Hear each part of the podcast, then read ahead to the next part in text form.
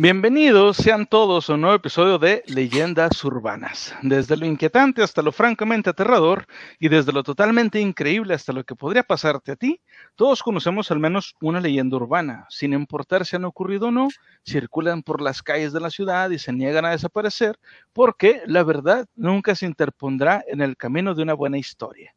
Y bueno, antes de comenzar este último episodio, por cierto, de esta serie de leyendas urbanas, voy a presentar a mis compañeros, empezando por mi queridísimo amigo Tío Murphy. ¿Cómo estás esta noche? ¿Qué tal, Rosa? Feliz, feliz. La neta, orgullosísimo porque llegamos al final de otro gran libro con ustedes, llegamos al final de una pequeña saga. No es la última vez que vamos a hablar de leyendas urbanas, pero sí la última vez que vamos a tocar este libro en el caso específico. La neta, de aquí han salido bastantes historias, creencias, comentarios. Hemos compartido unos excelentes momentos con ustedes. Sin ustedes, esto no sería posible. Entonces, vamos a dar el, inicio al fin y el fin del inicio de algo nuevo. Van a ver que se vienen cosas más chingonas, pero por el día de hoy, quédense. Esto se va a poner sabrosísimo. Yes. Y también mi queridísimo y nunca bien ponderado camarada, Paul. ¿Cómo estás, Paul? ¿Qué onda, amiguitos? ¿Todo bien? Pues aquí de regreso a otro episodio de, creo que ya había estado en uno, ¿no? De Leyendas En dos. De hecho. Ah, bueno, este, ya para cerrar con broche de oro, este, a ver qué tal, a ver qué tal nos va. Pero todo bien. Excelso. Y bueno, pues ahorita no está, pero probablemente más de ratillo llegue este Gabo que dijo que no se quería perder este cierre de temporada de leyendas urbanas. Pero bueno, antes de comenzar, me gustaría recordarles que si les gusta nuestro contenido, por favor denle like y compartan, suscríbanse a nuestro canal y al resto de nuestras redes, que eso nos ayudaría muchísimo y nos motiva a seguir adelante con este proyecto.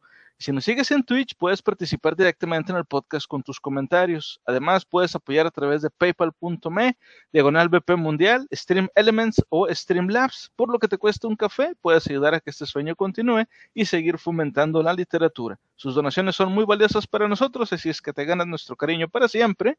Y si necesitas que alguien reciba sus pataditas en las costillitas, lo hacemos. Claro que sí. Ahí les dejamos todos los enlaces en la descripción.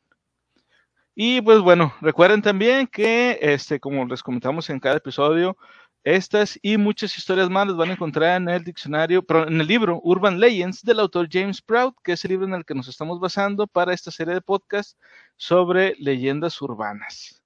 Y bueno, pues eh, no sé si antes de comenzar, Paul, quieras eh, comentarnos alguna anécdota extraña que te haya ocurrido en estos días que no has estado por aquí. Algo extraño, algo que pasa en tu casa, güey. Reuniones Normalmente me pasan cosas raras. O sea, ahorita últimamente es que me, la preguntaste muy así. Déjame pienso y si me acuerdo de una te digo más adelante. Pero ahorita sí no, no me acuerdo de alguna. A mí se me hace que no nos quieres comentar, güey. No quieres asustar a, la gente. Está, viendo que la madre nodriza les está censurando, así como que. No, es que también es que sí, eso sí es cierto. Es que hay unas palabras claves, güey, que hacen que me bloquee. Como eso de... y como que dijiste alguna, güey, por eso... No, pero ahorita me acuerdo de una, güey, te digo. Pero no, no me acuerdo bien ahorita. Ya está, ya está. Bueno, pues vamos a empezar entonces con la primera historia de esta noche. Nada más pongo aquí la, la imagen. Esta historia se llama Dedicación es lo que necesitas. En general se reconoce que es bueno estar dedicado a tu trabajo, pero a veces puedes llevarlo demasiado lejos.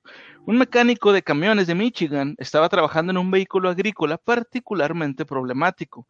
Emitía un ruido extraño que no se podía localizar.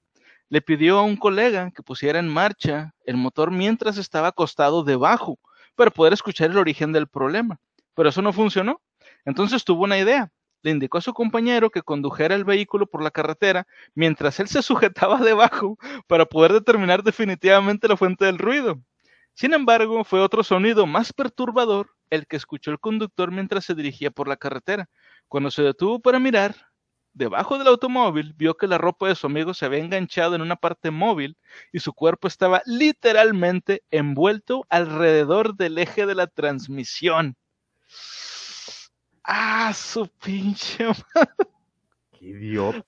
el, mendigo chofer de que, ¡Hey, señores, soy Steve y esto es Jackass! Se aventó, ah, güey. sí, güey, no mames. Güey, ¿habían visto, ¿han visto algún video de, gente que le pasa esto? ¿O habían escuchado una historia así? Vide- videos no. Bueno, no sé si en alguna página los pongan, pero así explícito no.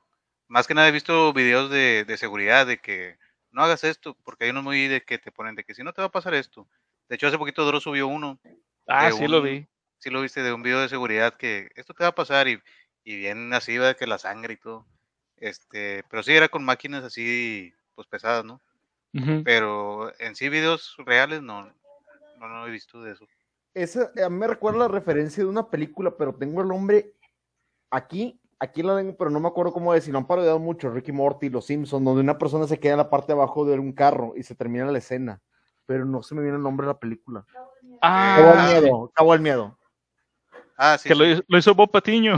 Que lo hizo, Pacino, ándale. lo hizo Ricky Morty en el episodio de Titanic, donde la, la persona se queda abajo. Y es, es una manera, la neta, súper, súper eh, extraña, digo, de, de realizar o finalizar una trama.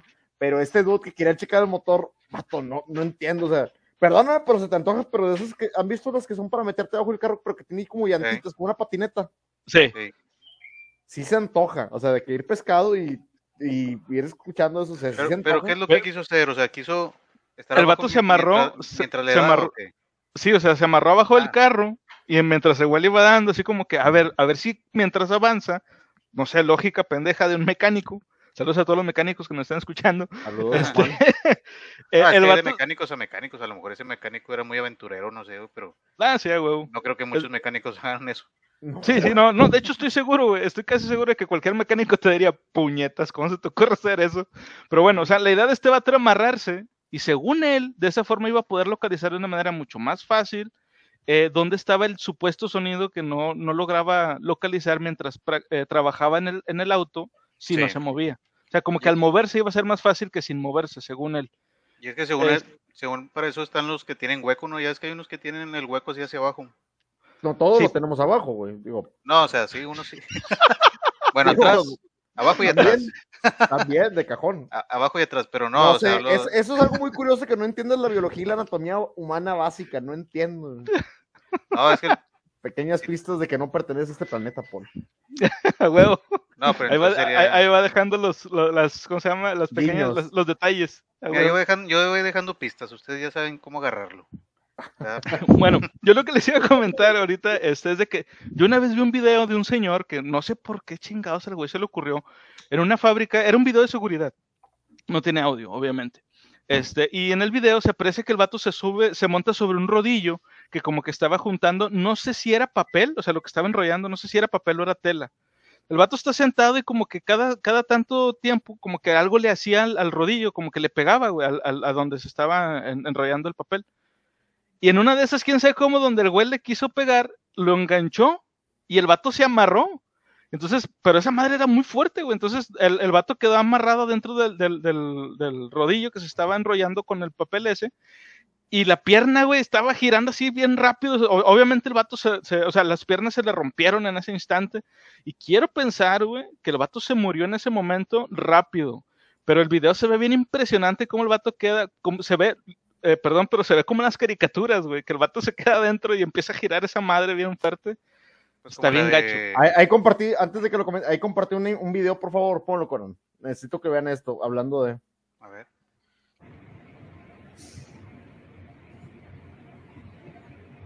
Más Están todos ¿no? ja- dia- jalando. Ah, ya, ya lo vi. Ándale, algo así, güey. Oh, lo ver. Puede verse gracioso, pero es muy peligroso. La velocidad Sí, claro, se puede haber pegado y... Lo bueno, Sí, lo a bueno es que aquí parece que no pasó nada. Pero algo No, así... que- el- eh, comenta, comenta. Sí, lo que te decía es lo de, los ro- ya ves como la de, no sé si vieron la de Roger Rabbit, Ah, Sí. El- que engañó a Roy Rabbit. que al final el- al malo lo, lo aplastan ¿no? y sale así como caricatura. Así me, Ándale, imagi- así me imaginé cuando dijiste, de que lo aplastaron y salió así.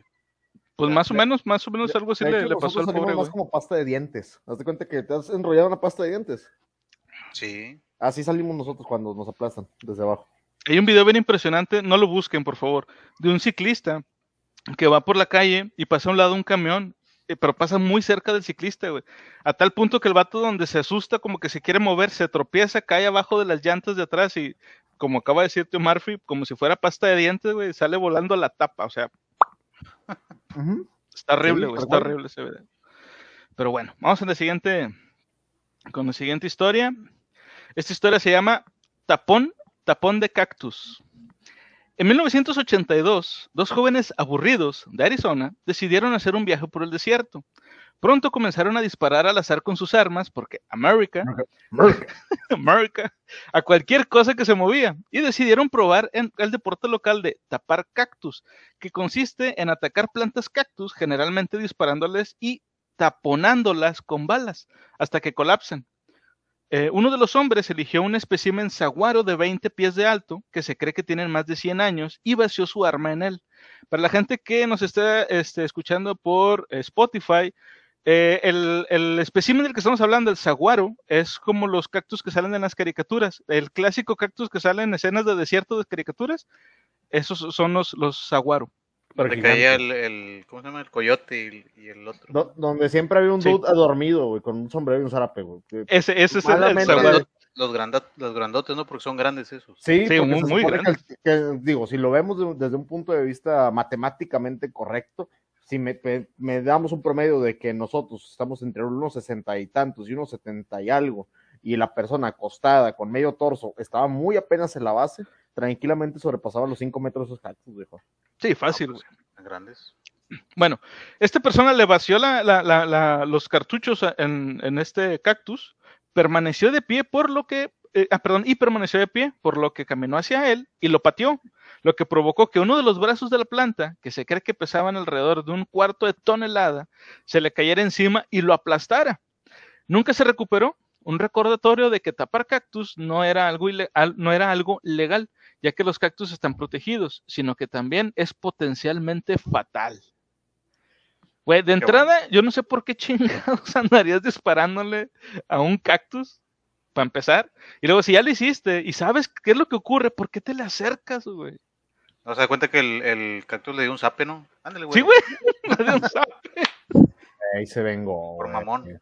No, pues el karma, el karma es, de esos videos de karma directo, o sea, en ese mismo momento, ¿va? Sí, güey. El instant karma. Pues es que imagínate que estás en el desierto, güey. Pues qué más haces, estás aburrido, güey. Pues te metes ahí a, pues, a darle a los cactus, ¿no? O quién sabe. Es que te imaginas, güey, en un lugar aburrido. Y luego estás en Estados Unidos. A huevo tienes armas, pues ¿qué haces? Vas y le disparas, güey. Sí, lo lógico, ¿no? Lógico. A mí, me suena a, uno de esos clásicos este, viajes de, de, campo, los field trips que se aventaban así de que vamos al desierto, cárguense las armas, disparen a los cactus de todas maneras, me alegra saber, y te, se lo juro, me alegra saber que esté penadísimo eso. Digo, son, son cactus de 100 años, o sea, estás hablando de que van a vivir más, han vivido más que tú y van a vivir mucho más que tus hijos, o sea, realmente estás ahí disparándoles a estas obras de arte de la naturaleza y que te caiga una rama de media tonelada, me alegra, me alegra bastantísimo. Qué bueno. Es que se me hace que como que a, a los cactus los, los, ¿cómo se dice? los, tipos le hacen racismo a los cactus, porque ah, es un cactus, no es como que un arbolito bonito. O sea que ah, ok, ok, sí. Sabes como que los cactus están feos y te pican y así como que los tienen así como que en, una de este que ah, pinche cactus feo. Primero el cactus es la onda, digo, si los han visto los chiquitos. No, a mí sí me gustan, sí, sí, de esos tan chiditos. Pero, pero sí, sí, sí, sí, entiendo lo que te refieres de que como está feo, eh, dispara, no hay pedo. sí. y por ejemplo a un pino, pues al pino le pones lucecitas, bien bonito, sea, eso ah, ya es racismo arboral. Arbóreo. A huevo. Por cierto, el, en, diciembre, en diciembre leí un libro este, que se trataba sobre las tradiciones eh, navideñas, pero que tenían que ver con plantas, güey. Y había un apartado donde, o sea, estaba dividido en diferentes países. Y había un apartado donde decía que precisamente en Arizona, estos cactus en ciertas, este, en ciertas comunidades, güey, los adornan en Navidad. Obviamente, pues como ahí no hay tanto, este, o sea, no hay pinos ni nada de eso. Lo tradicional, ajá, lo tradicional ahí es adornar estos, estos cactus con lucecitas navideñas, güey. Me parece bien curioso. ¿Sí? Se ven chitos. Sí, a huevo. Güey, sí, sí, lo, sí lo veo, sí lo veo. De hecho, en Navidad, ¿te acuerdas que estuvimos viendo algunos videos aquí en la Biblia con Capitana? Y estábamos viendo cómo estaban las decoraciones. Hay muchos árboles que no son este coníferas, sino que son árboles más del tipo eh, residencial, por así decirlo, no tan pinosos, y estaban llenos de lucecitas, se veían bien. Digo, no me sorprendería que en lugar donde, donde haz lo que, haz lo que puedas con lo que tengas a la mano. Y pues unos, unos arbolitos, unos cactusillos navideños, no se me hace mala idea. Unos cactus tranquis. Hey, Ed Sick Boy, bienvenido, viejo. Gracias por darte la vuelta para acá, viejo sabroso. Sigan a Ed Sick Boy, muchacho bastante guacarandoso, con Guapo. guapo, Guapo. eso sí, es de, es de cajón, pero talentoso, musicalmente talentoso. No se dejen guiar solamente por su guapura, también sabe hacer muchas otras cosas el muchacho. Síganlo. Un hombre de muchos talentos. Claro que sí. A huevo. Bueno, vamos con la siguiente historia. Esta historia me pareció bien chistosa, güey, pero espero, espero que ahora que la escuchen no le pase a nadie, güey. Esta historia se llama Siempre dejen un, siempre deja una nota. Una mujer había salido de compras en su ciudad local y cargaba varias bolsas por la calle principal de camino a su casa. Cuando entró en un, en un paso de peatones, se sorprendió cuando, en lugar de detenerse para dejarla cruzar la calle, un coche negro pasó a su lado con solo unos centímetros de margen. Murmuró por lo bajo y siguió su camino. Se sentó en una parada de autobús para esperar el número 44 y vio un automóvil grande que intentaba maniobrar en un pequeño espacio de estacionamiento al costado de la carretera, con cierta dificultad. Se dio cuenta de que era el mismo conductor grosero que casi le había atropellado antes. Después de estacionar con éxito el automóvil en el espacio, un hombre grande con gafas de sol salió del vehículo y le preguntó a la señora si podía vigilar su auto mientras ella esperaba el autobús, ya que no confiaba en las personas del lugar. La solicitud la tomó por sorpresa, pero solo sonrió en respuesta. Unos minutos después, el anciano conductor de una camioneta que estaba estacionada detrás del automóvil del hombre grande regresó a su auto. Cuando encendió el motor y se preparó para moverse, la mujer se dio cuenta de que no tenía suficiente espacio para sacar su auto grande del estacionamiento. Podía ver lo que estaba a punto de suceder, pero en realidad no era su asunto. El automóvil se lanzó contra la esquina trasera del, otro coche con un terrible crujido metálico y raspando toda la pintura de un lado del auto en el proceso. El anciano solía- sa- salió de la camioneta luciendo con- convenientemente avergonzado. Y cito, pensé que había suficiente espacio, lo siento, exclamó a la mujer, que miraba sacudiendo la cabeza. Dejaré una nota con mis datos eh, de, de contacto. Regresó a su auto y regresó con un bloc de notas. Escribió algo y dejó una nota debajo del limpiabrisas del vehículo dañado. Tan pronto como se hubo marchado, el primer conductor reapareció. Su cara se puso roja de rabia cuando vio los daños. Le preguntó a la mujer si había visto el auto que le había causado, pero ella le explicó que no, no sabía mucho sobre autos. Todos le parecían iguales. Sin embargo, señaló, el otro conductor dejó una nota. El conductor enojado arrancó del parabrisas y leyó en voz alta. Solo dejo esta nota porque hay una señora que me vio. Hijo de puta.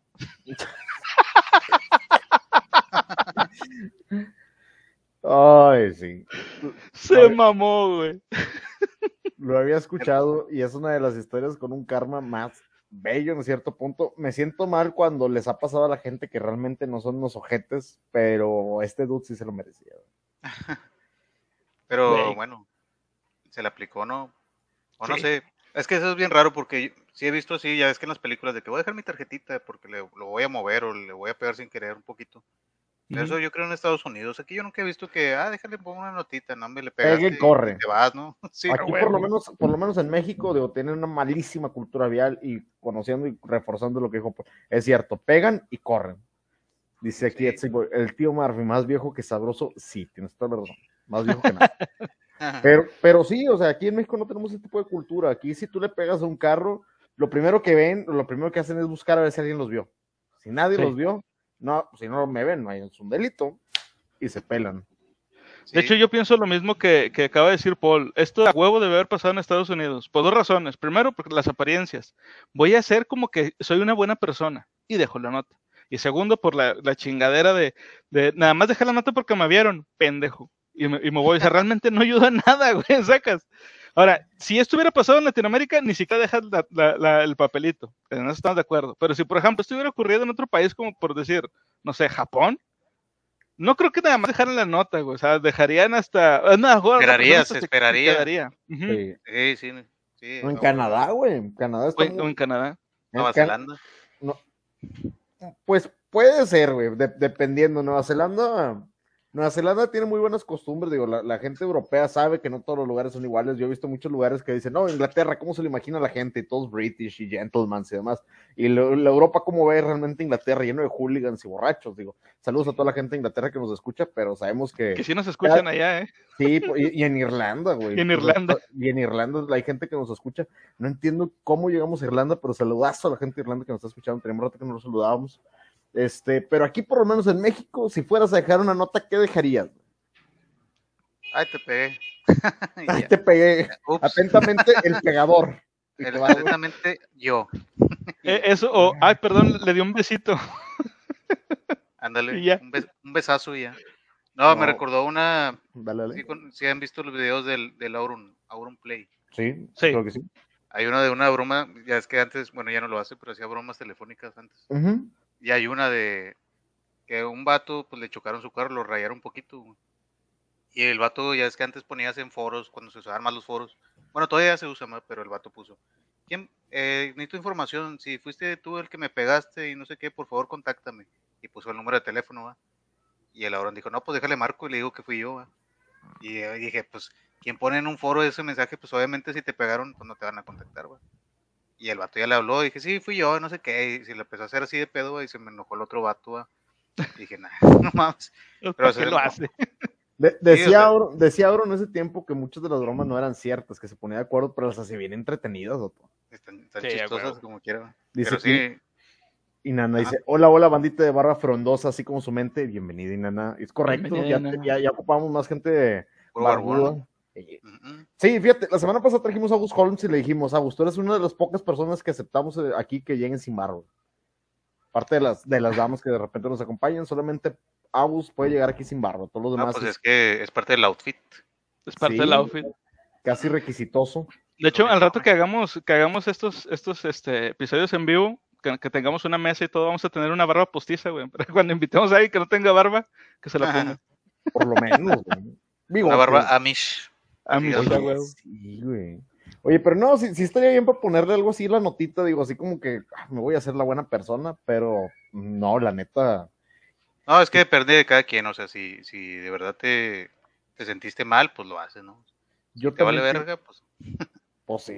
Dice, yo también tengo barba, ¿puedo participar? Claro que si tienes barba, pues bienvenido sea. Pues es que todos tenemos barba. Las mujeres tienen pelillos ahí chiquitillos. No es barba, barba, pero. Pues, sí. no, pues hay que mujeres barbudas, acuérdate de la... Salma ¿Cómo los presentaban? Ah. Salma. Bueno, película. Pero sí, sí, sí. Bueno, vamos con la siguiente historia. Esta historia ya se- se- son de las truculentas. Esta Pero historia se llama Muñecas Vivientes. Las familias de una ciudad rusa se preocuparon al descubrir que alguien estaba perturbando rep- repetidamente las tumbas de sus familiares. Durante un periodo de varios años desaparecieron flores, se rompieron cruces y se dejaron letras extrañas en el cementerio. La policía tenía pocas pistas, pero finalmente arrestó a un académico solitario de edad mediana, descrito como erudito, hablaba 13 idiomas, pero excéntrico por sus vecinos. Registraron su apartamento y encontraron 30 muñecas de tamaño natural vestidas con ropa femenina, expuestas por toda la vivienda. ¿Qué hay de malo en eso? te preguntarás. Un poco extraño, pero nada incriminatorio. Según los informes, había estado fascinado por, los cementerios desde que era un niño y había visitado cientos de cementerios para inspirarse en sus extrañas creaciones. Sin embargo, cuando se examinaron las muñecas, se reveló la inquietante verdad. El profesor había desenterrado restos humanos del cementerio y los usó para hacer sus espeluznantes compañeras, momificando los cuerpos y vistiéndolos cuidadosamente con ropas de niña. Incluso organizaba fiestas de cumpleaños anuales para cada una de ellas. El profesor le dijo a un pariente afligido que había traído el cuerpo del frío para mantenerlo caliente. En una de las notas bizarras se dejó sobre la tumba, el académico aseguró que los cuerpos le hablaban y le decían que querían salir a caminar. Los familiares habían leído las notas y, podían ver que las tumbas habían sido perturbadas, pero nunca pensaron que los cadáveres en realidad habían sido manipulados. Seguramente nadie podría estar tan perturbado. Después de que la policía encontrara las muñecas, se abrieron las tumbas afectadas y se descubrió que todos los cuerpos habían desaparecido. Sus vecinos afirmaron que nunca habían visto ninguna de sus creaciones, pero lo que es, es, más difícil de creer es que los padres del hombre que vivían con él en el pequeño departamento no se dieron cuenta de lo que estaba haciendo y le dijeron a la policía que solo pensaban que era una afición inofensiva. ¿Habían escuchado esta historia? No. Bueno, yo vi una parecida, pero no esta. O sea, había, de hecho, había un, vato que tenía un canal de YouTube y uh -huh. el vato subía videos de el, bueno, tenía el cuerpo de su mamá así también, o sea, como momificado, o sea, el vato, no sé, o sea, como que le gustaba eso de momificar, y el vato subía videos de, de donde estaba con su mamá así momificada, que la llevaban a pasear y no sé qué. Y pues no sé. ¿En YouTube? raro. Sí, en YouTube estaba. Oh, lo, lo vi en uno de esos videos de, no sé si fue de Doctops o de uno de esos. De esos de que de 10 canales más raros de no sé qué. O sea, el vato hacía los videos y todo, pero Sí. de fondo tenía el cadáver de la mamá, güey.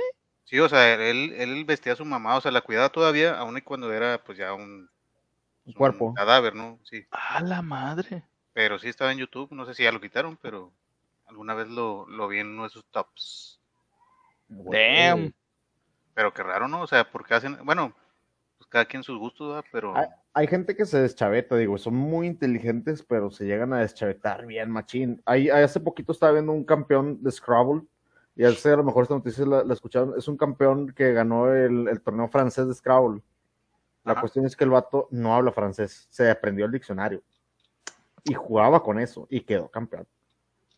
pues es que fíjate, la inteligencia. Es que este vato, digo, tres idiomas, o sea, con eso te das cuenta que por lo menos una persona, al- algún grado de autismo debió de haber tenido, Sí, definitivamente. definitivo. Sí, sí. pero para que le hablaran también puede haber estado combinado con esquizofrenia o algún tipo de, de- de situación, digo, pues de las ramas psicológicas hay mil y un padecimientos que aún no tenemos como totalmente identificados, pero este vato para hacer eso sí tuviste que haber estado, hay una parte en tu, en tu sentido común que estuvo ignorada y que no, pues, es lo muy normal. Sí. Pero cuando dijiste que lo sacaba de tamaño natural, o sea, tamaño de, de niñas o de Sí. Sí, grandes. Sí, porque eran, eran los, los cuerpos de las niñas que este güey sacaba y los, Pero los- las buscaba o cómo estaban, no sabes. Lo más probable es que, eh, como le gustaban tanto los cementerios, lo más seguro es que rondaba por los lugares y cuando veía que recién había habido un entierro, ese era el que iba y sacaba. Ah, Es lo más probable. O porque checaba entre- la- las fechas de las tumbas, yo creo, ¿no? lo más probable es también. que sí, yo también traigo esa lógica de que checaba el intervalo de tiempo, veía, calculaba más o menos y candidateaba, ah, qué Qué horrible. ¿eh? loco, ¿no? Qué loco. Sí. Es es lo que te digo, hay una parte de su cerebro que se inhibió, o sea, que no identificaba que estaba bien o que estaba mal, simplemente lo hacía. Bueno, pero Sí, bueno, si está mal exhumar un cuerpo, o sea, está mal porque es ilegal, de hecho. Este, pero, o sea, no, no les hacía nada malo, supongo, nada más las vestía. O sea, las tenía como un hobby, ¿dado cuenta, no? Sí, bueno, según el caso, que, de- o sea, lo que yo he investigado ya después sobre esto, él no hacía nada con los cuerpos más que eso de prepararlos y los vestía y ya. Pero, o sea, no abusaba de los cuerpos, pues, que es lo que cualquiera podría pensar, este, luego, luego, eh, si había, Sí. si había practicado algún tipo de filia con los cuerpos, pero al parecer no, nada más los embalsamaba y los vestía. Ok. Parte, dude. Sí, está, está bien cabrón ese pedo. ¿Y ese de la foto? Sí, es Ah. de la foto. Ay, güey. Te mamaste. Vamos con la es siguiente de historia. repente aparece así como que. Es Sí, que aparte huevo. son chinos, ya es que las películas chinas cuando, bueno, perdón, Japón, Japonesas. Sí, sí, sí, Sí. que salen los niños así blancos, eso me da mucho, Sadako y eso. Güey, a mí también, güey, me, me, me, me impresiona un chingo ver esas madres. Si, Sí. Pero si bueno. tienen, si tienen chance y quieren asustarse así, les recomiendo un manga que se llama Mieruko. Mieruko Chan Mieruko. está pel... no, pero estaba brutal. película. Porque es manga, es manga. Ah, y está, no sé si tenga tra- transferencia a anime o si haya habido algún anime de él. Entonces, eh, jaja, pues sacarles ya es malo. Pues sí, definitivamente. sí, sí. Sí, a huevo. Pero no, Mieruko es de cuenta que es una persona que puede ver fantasmas a su alrededor en su, en su mundo, pero es la única persona que los puede ver y realmente ella como que intenta no convivir con ellas o con ellos, así. Como el del sexto bien- sentido, ¿o qué? No, porque es más, está entre Junji Ito y el demonio, una cosa así, los fantasmas que salen ahí, o sea, están bien del diablo. Y está Ah, chido porque al mismo tiempo ves la- las intenciones y la incomodidad de ella de intentar convivir con la gente sabiendo que tiene esas madres aquí.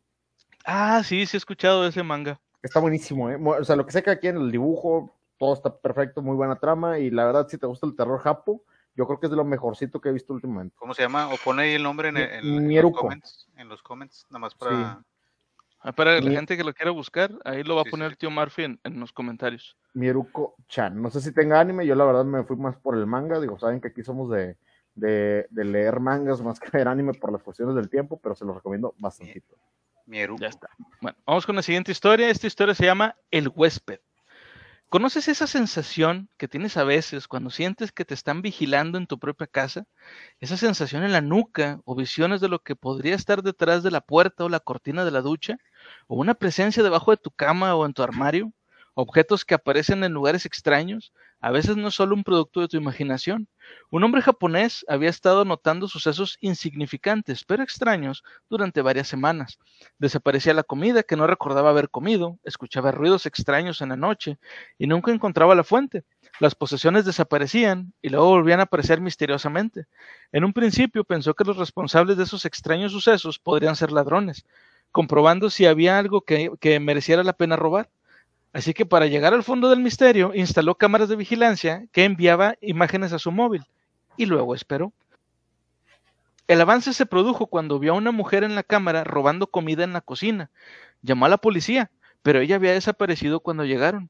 Los oficiales esperaban encontrar evidencia de un robo, pero curiosamente todas las puertas y ventanas estaban cerradas desde adentro. Nadie había entrado y nadie había escapado. Entonces, ¿cómo había entrado la mujer a la casa? Pusieron el edificio patas arriba y finalmente resolvieron el caso.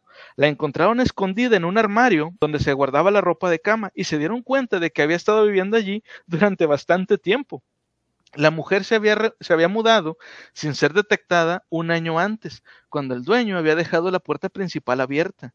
Ella no robó nada más que comida.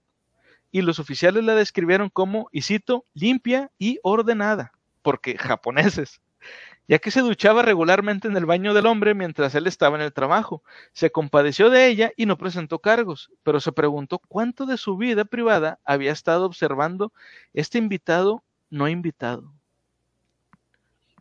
Güey, ¿te imaginas que alguien esté viviendo en tu casa sin que te des cuenta? Y pasa, pasa seguido. Bueno, yo sé de, de dos casos que me acuerdo ahorita de eso. Este, pero antes les iba a decir lo de Mieruko-chan. sí, sí hay anime. Ah, sí, anime. Excelente. Digo, voy a ver mejor el anime. Sí, dale, date, date. Yo la verdad el manga porque me gusta mucho la representación artística que tiene y de repente el anime no les hace justicia por los estudios. Pero date, viejo, está buenísimo. No, también me gusta, más que nada lo quiero porque ya ves, lo más seguro es que le pongan música así. Truculenta. Chipeados, dicen Nana, sí, hay que chipear al, huésped maldito y ahí. Fíjate que en, lo particular, digo, historias así como dice Paul, ya he escuchado, este, algo, algo similarón. Este, y ese tipo de situaciones son más que extrañas, son trama ahí para, digo, si no le presentó cargos, qué chido, pero te das cuenta que lo puede haber matado o algo. Sí, güey. No, yo me acuerdo porque hay un video, bueno, también de esos videos, es que yo veo muchos videos morbosos de, terror y así, pero había uno... Como buen reptiliano que eres, güey. Sí. No, pues hay que estar checando todo. Si, no, salimos en algún lado. No, pero es que había un video de una muchacha que estaba viviendo en el departamento, o sea, no en el departamento, sino que en la había como una alcantarilla o algo así arriba del, departamento y, ahí estaba viviendo la chava y te da cuenta que pusieron cámaras porque se estaban igual desapareciendo cosas y todo y el vato, bueno, era una pareja, pusieron cámaras para pues para ver qué pasaba, ¿no? Y ya se empezaban a ver que la chava salía en las noches cuando ellos estaban bien dormidos a ir a agarrar el refri, a comer algo y así, y se regresaba y se metía otra vez ahí a, la alcantarilla. Alcantarilla no, eso es abajo, ¿cómo se dice? Donde sale el, aire. ¿Sótano? No, no, no, arriba. Eh, Al ático. En los, ductos, la ventilación. No, ándale, la ventilación de un ducto, sí. Y ahí es donde se metía y se escondía la chava y estuvo viviendo ahí quién sabe cuánto tiempo, hasta que vieron el video, pues ya se salieron y le hablaron a la policía para que se la llevaran. Damn.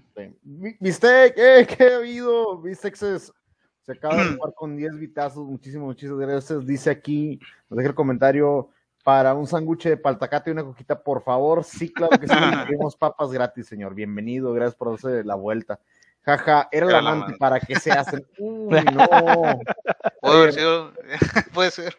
Fíjate que, esa es una de las ventajas de vivir en una casa del Infonavit. Ya no, no cabemos tres o cuatro. Quieren meter a alguien escondido, está bien canijo, o sea, está bien complicado. Pero... y la otra referencia que me vino es la película de, del niño, ¿la vieron? The Boy. The Boy, claro que sí. No, yo no la he visto. Es este. Pues no te quiero spoilear, ¿verdad? Pero si quieres te spoileo. Sí, es ah, dale, dale. es que ya, ya tiene 20 años. Ya, tiene, ya, no bueno, no tanto, pero Bueno, es, Oh, espérate, espérate, antes de esto, Sí, Isaac sí. se acaba de rifar con otros 10 vitazos, los otros Ah, muchas gracias, libro. Ojalá no me estafe el weón. Eh, le des una lectura. el weón. Están, están ahí para, para una lectura. También bienvenida a Junker. Junker se acaba de conectar. También bienvenido ahí a Junker por darse una vuelta. Síguelo ahí en su canal. Se viste Hot Dog mientras se toca unas canciones bien sabrosas y juega videojuegos retro. Bien cool. Juega videojuegos retro. Sí. A ver, ahora sí, ahora sí. Échatelo. Bueno, The Boy salió en el 2016, entonces ya. Ya, hay Ya no se años. Bueno, el chiste es que una, una chava que la contrataron para cuidar pues, a alguien, pero no sabía quién, y llegó a la casa y resulta que era una, un muñeco, o sea, un muñeco de porcelana, que era un niño. Y se empezaba a mover cosas, lo de terror, lo de siempre, ¿no? Y al final era de que no es que era el mono que se estaba moviendo, sino había alguien también oculto en las paredes viviendo ahí. Que Que no se supone que el mono trama, era. si era eh, el hijo o no, sé, no me Sí, acuerdo. era un hijo. Se supone que los papás lo, le decían que ella iba a ser la niñera y cuando le presentan al niño que iba a cuidar, realmente era un muñeco tipo de ventríloco. El, el tema es de la Mm. oscuridad. Dice, buenas, ¿se vale ver este stream borracho? Sugerimos verlo, de, es la única manera de vernos, viejo. Es la Bienvenido. única manera de soportarnos. Sí, güey, Borrachos. definitivamente. Salud, salud. Este, este Salud. es juguito, Yo no tengo juguito cheve, de yo manzana. tengo no, coquita. yo tampoco. Este es juguito de manzana. ah, sí. También, sí. Oh, por favor. No, Bueno, este, eh, Paul, Paul toma el otro, ¿cómo se llama? Es el. La, dro- la, la disque droga ese que toman los ricos, ¿cómo se llama? La, la sangre, güey. El- ah, sí, sí, pero ¿cómo era? Cro- ¿Cromo qué? Ah. ¿Crotolamo? No, no me acuerdo, pero es esa madre que toman los ricos que le sacan la sangre a los niños. A los niños, pero- sí, sí, sí, sí, ¿cuál es? Adri- Sí sé, pero no, está. sí sé, pero no por lo que piensas. Adenocromo, gracias, John. Adeno- gra- gracias, gracias, John. ¿Crees que es como Paul es, es reptiliano? No nos puede decir. Se Sí, meten pedos luego. Dice aquí, Bistec, tómense una familiar. Ah, caray. ¿O dos? Ah, una, una caguamita, ¿no? Sí, es, es, que, dicen es allá que en Chile. en Chile le dicen, le dicen, este, dicen Familiares. familiar. Aquí, si tú dices eso aquí en México, te van a mandar al norte del país. No lo hagas. Lo que dice Inana. ¿Qué dice Inana? A ver, vamos a ver. Inana dice calostro. Calostro. Eh, De 10, calostro reptiliano, güey. Imagínate. qué ¡Guácala, potente güey! está Yo le echo Yo de le esa echo esa madre- a la caguama, calostro. Pinche enfermo, qué Ah, bien. Vas a crecer grandototote y fuertototote, Junker. Ah, huevo. Bueno, yo lo que quisiera comentar es que esta historia, de hecho, ah, una muy parecida, la habíamos platicado aquí en, en- en Leyendas Urbanas. Si no, recuerdo, si no mal recuerdo, fue en el segundo o en el tercer episodio, pero era, era un, un trío, güey. Eran tres Ajá. personas que vivían en, Ah. el- en- en la bodega, en la bodega de una tienda, creo que era un Walmart. Si, Era no, un- me, si no me equivoco, era un Walmart. Y, y los güeyes llevaban ahí como, como un año también más o menos viviendo y no los descubrieron, ah, e- eran, eran unos homeless los que vivían ahí. Este, y no los habían descubierto, sino hasta que hicieron una fiesta, güey, hicieron una peda. Y cuando llegaron los trabajadores en la mañana, pues, este, a, a empezar las labores, iban saliendo los, los homeless que ya, que pues, se acababa de terminar la, la party, güey, y se estaban yendo y todos, ah, chinga, estos güeyes, ¿qué pedo? Y no, es que vinimos a la fiesta. Y, ¿Cuál Ajá. fiesta? y así fue como los atraparon. Y si no mal recuerdo, pasó en Florida. Si no mal Florida. recuerdo, güey. Sí te creo. Sí, a huevo. Es muy florida eso. Es, de- es muy de Florida Man.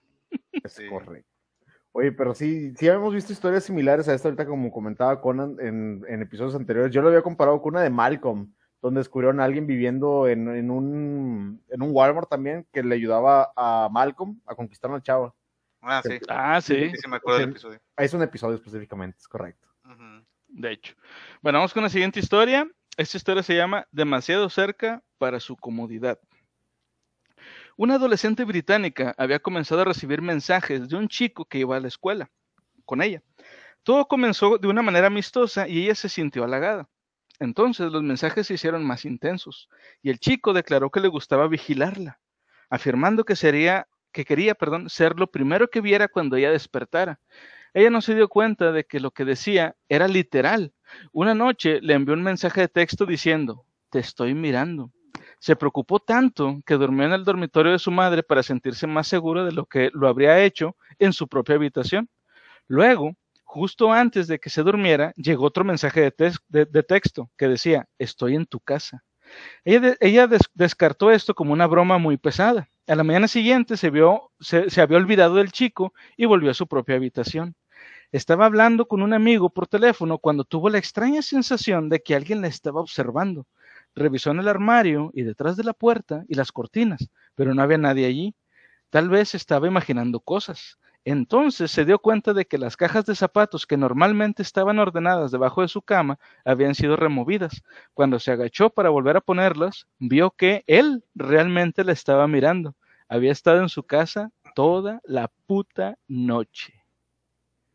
Güey. Qué miedo, ¿no?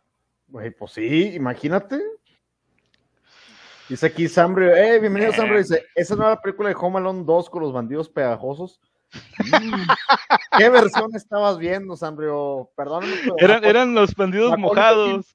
Sí, Ya sé. No, no, no, Culkin, eran no. pegajosos también en la 2, se Oye, cambian el qué- nombre. Qué, buena idea. Es Qué, verdad. qué buena idea. Una versión de Home Alone para adultos, güey, con Jordi, el, el niño pollo, y que se metan dos ladrones. Jalo, jalo, jalo, sí. Ideas para Españita, regalada. Es una trama con eso. ladronas. Dice, pero sí, güey, en el sur. Ah, ya, es por lo del Chile.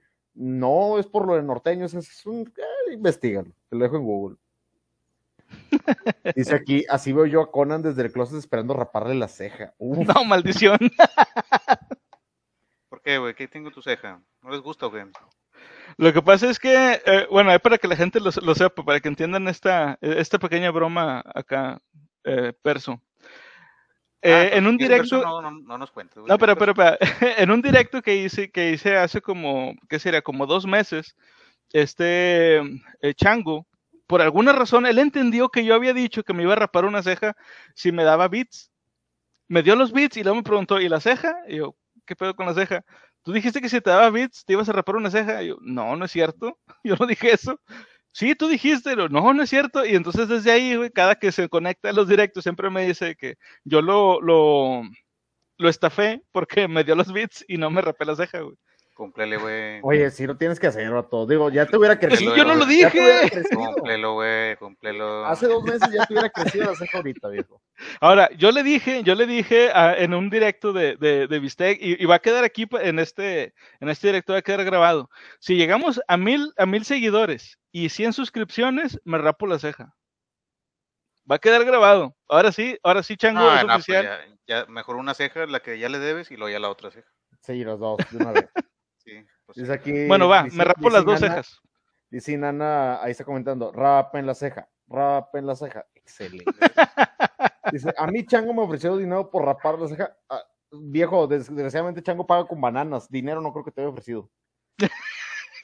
Ah, no, huevo. Sí. Chango paga con, con bananas. Sí, es. Bueno, esa es la razón de por qué, por qué me dicen lo de la ceja. Ah, ok. Pues sí. Oye, pero Bueno. comentando la, la del anterior, ¿o no la comentamos? ¿O Dale, dale. Sí, sí, no, dale, dale. No, o sea, ustedes quieren comentar porque si les No, ha yo- yo pasado nada algo más así. Lo que, ah, me, re- lo que me recordaba de, de este, esto de algún tipo de stalker, sí, yo lo conozco un- de una persona este, que me hizo un comentario así, pero el comentario fue un poquito más hacia una anécdota personal y no fue con un chavo, sino con una muchacha, que esta persona se quedó dormida en su casa y cuando despertó, la, la persona estaba en la puerta de su, de su cuarto viéndola, que la habían Hola, dejado pasar mm, Damn. y estaba con los ojos así, viendo el dormir a esta persona. es lo peor que te. Bueno, no sé, una de las cosas peores, ¿no? Que, que te despiertes y te esté viendo alguien que no esperas que esté ahí, ¿no? Pero así sin decirte nada, así nomás. Sí, o sea, que te esté viendo, ¿no? Que, oye, oye, no, así nada más directito, así. Contribuiré para la ceja. Jalo. Sí, ja- Gracias, Enrio. Pero, Bueno, yo lo que iba a comentar respecto a esta historia es que yo, yo una vez leí una historia parecida, no recuerdo dónde exactamente, o sea, fue una página de internet, pero a lo que voy es que no recuerdo si es una página este, fiable o no. Creo recordar que fue en BuzzFeed y hace tiempo. ah, Este, y la historia trataba de que una pareja este, le habló a la policía porque llegaron a su casa, ellos no estaban, llegaron a su casa y vieron que la puerta estaba abierta. Este, checaron en su casa y no faltaba nada, pero como quiera hablaron a la policía porque no recordaban haber dejado la puerta abierta. Total que llegó, la policía, empezaron a revisar y le dijeron, no, pues pareciera que nada más entraron, pero no se robaron nada. Buscaron y buscaron y no encontraron nada. Y este, la pareja estaba, eh, estaba a punto de irse a dormir, o sea, ya cuando llegó la noche, pasaron todo el día pues ahí de- con los policías y todo, pero ya cuando iban a dormir, por alguna razón, güey, al, al, al esposo del, de- de- del matrimonio se le ocurre fijarse abajo de la, de la cama y había una persona ahí, güey, con un cuchillo. Hablaron a la policía, obviamente, pues llegó la policía de en chinga, y se, porque, porque Estados Unidos, agarraron a la persona y se lo llevaron. O sea, estamos de acuerdo en que si, esta, si este güey no se le hubiera ocurrido asomarse, la persona que estaba ahí abajo los hubiera matado mientras estaban dormidos. Sí. Güey. Güey, qué pedo. Es que cuando estás dormido, bueno, lo que me ha pasado a mí es de que se han metido a, a la casa mientras estamos dormidos a robar. O sea, estamos ahí adentro y se meten mientras estás dormido. Eso sí me ha pasado. Qué horrible. No mames. Oye, dice Dos Kina- veces. Dice Kinan, a mis traumas. Dice que ella me- le tocó una chava que me dijo que te veía dormir. Ah, la madre. Qué miedo. Qué miedo. Oye, pero bueno, lo que a mí me recordó más o menos la historia, no sé si se acuerdan de Crepúsculo. Este, que el, el vampiro, este, el, el- ¿Cómo se llama? El Batman Robert- nuevo. Robert, Robert Pattinson. Y que en una de las Edward, escenas. Edward se llamaba. Edward, Edward. Que se le, que se le aprecia a la chava de que ella no sabía si lo estaba, o sea, el vato lo hacía, va, porque sabemos que ya después que es vampiro, pero que le estabas toqueando también, que le estaba viendo dormir. Dije, no ve qué miedo, y se supone que era de amor, y que era muy bueno él, y, y al principio la- hacía eso, güey, dije, no, no, no, qué miedo. Qué pedo. Es que, uy, no, qué horrible, güey. Sí, no, no, está, está, está muy, muy gacho. Y bueno, para, para continuar con los traumas de, de Inanna, güey, esta historia se llama Una lamida. Ah, está Ay, papá. buenísimo. Eso sí Ay, bueno. Los padres de una joven estudiante universitaria en su primer año, fuera de casa, le dieron un cachorro para que le, para que le hiciera compañía. Pensaron que podría sentirse más segura con el perro, ya que en los mejores momentos tenía problemas para dormir. A medida que avanzaba el trimestre, se acostumbró a la rutina diaria de dejar que el perro durmiera debajo de su cama, donde podía sentir su presencia al poner una mano sobre el costado para que la lamiera. Una noche se estaba quedando dormida cuando escuchó un goteo en el baño. Se levantó para cerrar los grifos y luego volvió a la cama, sintiendo la tranquilizadora lamida en sus dedos. En el silencio volvió a oír el goteo. Trató de ignorarlo, pero no pudo conciliar el sueño, por lo que se levantó de la cama con cansancio para ver qué estaba causando el ruido. Probó todos los grifos y luego abrió la cortina de la ducha para ver si de ahí venía el ruido del goteo. Allí estaba su perro, pero estaba colgado en la ducha, su sangre goteando en el suelo y una nota garabateada pegada al collar que decía, y cito, los humanos también pueden lamer. Horrible. Ese sí lo había escuchado. Yo también lo había escuchado. Una persona un poquito más diferente dice, ah, esa es clásica creepypasta OG, comenta Junker. Es correcto. Sí. Dice aquí Nana, oye, imagínate que estuviera viendo la Edward echándose pedos toda la noche a, a la Kristen. Es normal, es Es el normal. amor, pues es que es el amor. Si lo amas, te aguantas los pedos. Los pedos de ella. Dice, creepypasta OG. Dice, es correcto. Dice, si el vampiro hubiera sido feo y moreno, eso sí Ah, hubiera sido ándale. Oh. No me voy a meter en ese tema, pero Sandro Si hubiera sido lobo, de razón. a lo mejor. Si hubiera sido el lobo. Fíjate, esa historia, la del perro que estabas comentando ahorita, la de una lamida, yo la había escuchado como creepypasta, pero lo había escuchado sin el goteo, que llega en un punto en donde ella se está quedando dormida y el perro se sube a la cama todo asustado, como que meado, así de... Y ella tiene la mano colgando todavía y la lamida continuaba. Ok. Esa es la que yo Ah, había la escuchado. Y es que la- es lo bonito de las leyendas urbanas, güey, que tú cuentas una historia y tú le vas cambiando y se va transformando, ¿sabes? Esto O sea, del perro puede- lo acaban de meter, güey, donde está colgado. No, de ese yo sí lo vi porque de hecho en la película, ¿te acuerdas de leyendas urbanas? O sea, había una película de tipo de Sí. slasher. Hacen es, la recrean como que ya es que están haciendo una película, no sé qué, y recrean esa escena. Y ya la había visto yo también en la de, ¿cómo se llama? La de este, este le pasó a un amigo de un amigo de las de Ah, Cartoon las Network. de Cartoon Network, buenísima la escena, las, las historias esas. Las cortos, ¿te acuerdas? La de, Sí, esta es una historia real. Le pasó al amigo de un amigo. Ándale. Ahí, había dos que me encantaban. La de los Ajá. cerebros de rata, que se llama malvaviscos. ¿Sí te acuerdas de esa? Que el vato Sí. llegó en la noche y traía monchis, güey, y empezó a tragarse unos malvaviscos del refri en cerebros de rata de su compañero. Y Ajá. la del el jugo de uva. ¿Cómo era ese? El jugo de uva era una chava que está obsesionada con los jugos así de uva y un día fueron a la fábrica y vio como un compañero de ella desde arriba, porque ya ves que por las plantas americanas pasas por un riel y abajo están los Sí. tanques, donde normalmente te caes y, y ganas superpoderes, exactamente. Ajá. Entonces, estaba el tanque del jugo de uva y estaba viéndola bien emocionada. Y uno de sus compañeros agarró vuelo y aventó un gargajazo. Ah, volador. y nunca jamás volvió a tomar jugo de uva. No, eh, yo me acuerdo de uno de, de que va a recoger a la chava, creo que el, pues, el novio, el que va a ser el novio, y el vato no, no se podía aguantar el pedo, no sé qué, o sea, que se quería echar un pedo. ¿Y cómo le hago? ¿Cómo le hago? No sé qué. Y al final, pues se lo echa, se une, pero la chava ya se había metido al carro y pues se lo apestó todo. Da- Se lo le- Según esto le había pasado a un amigo de un amigo. Pero... Damn.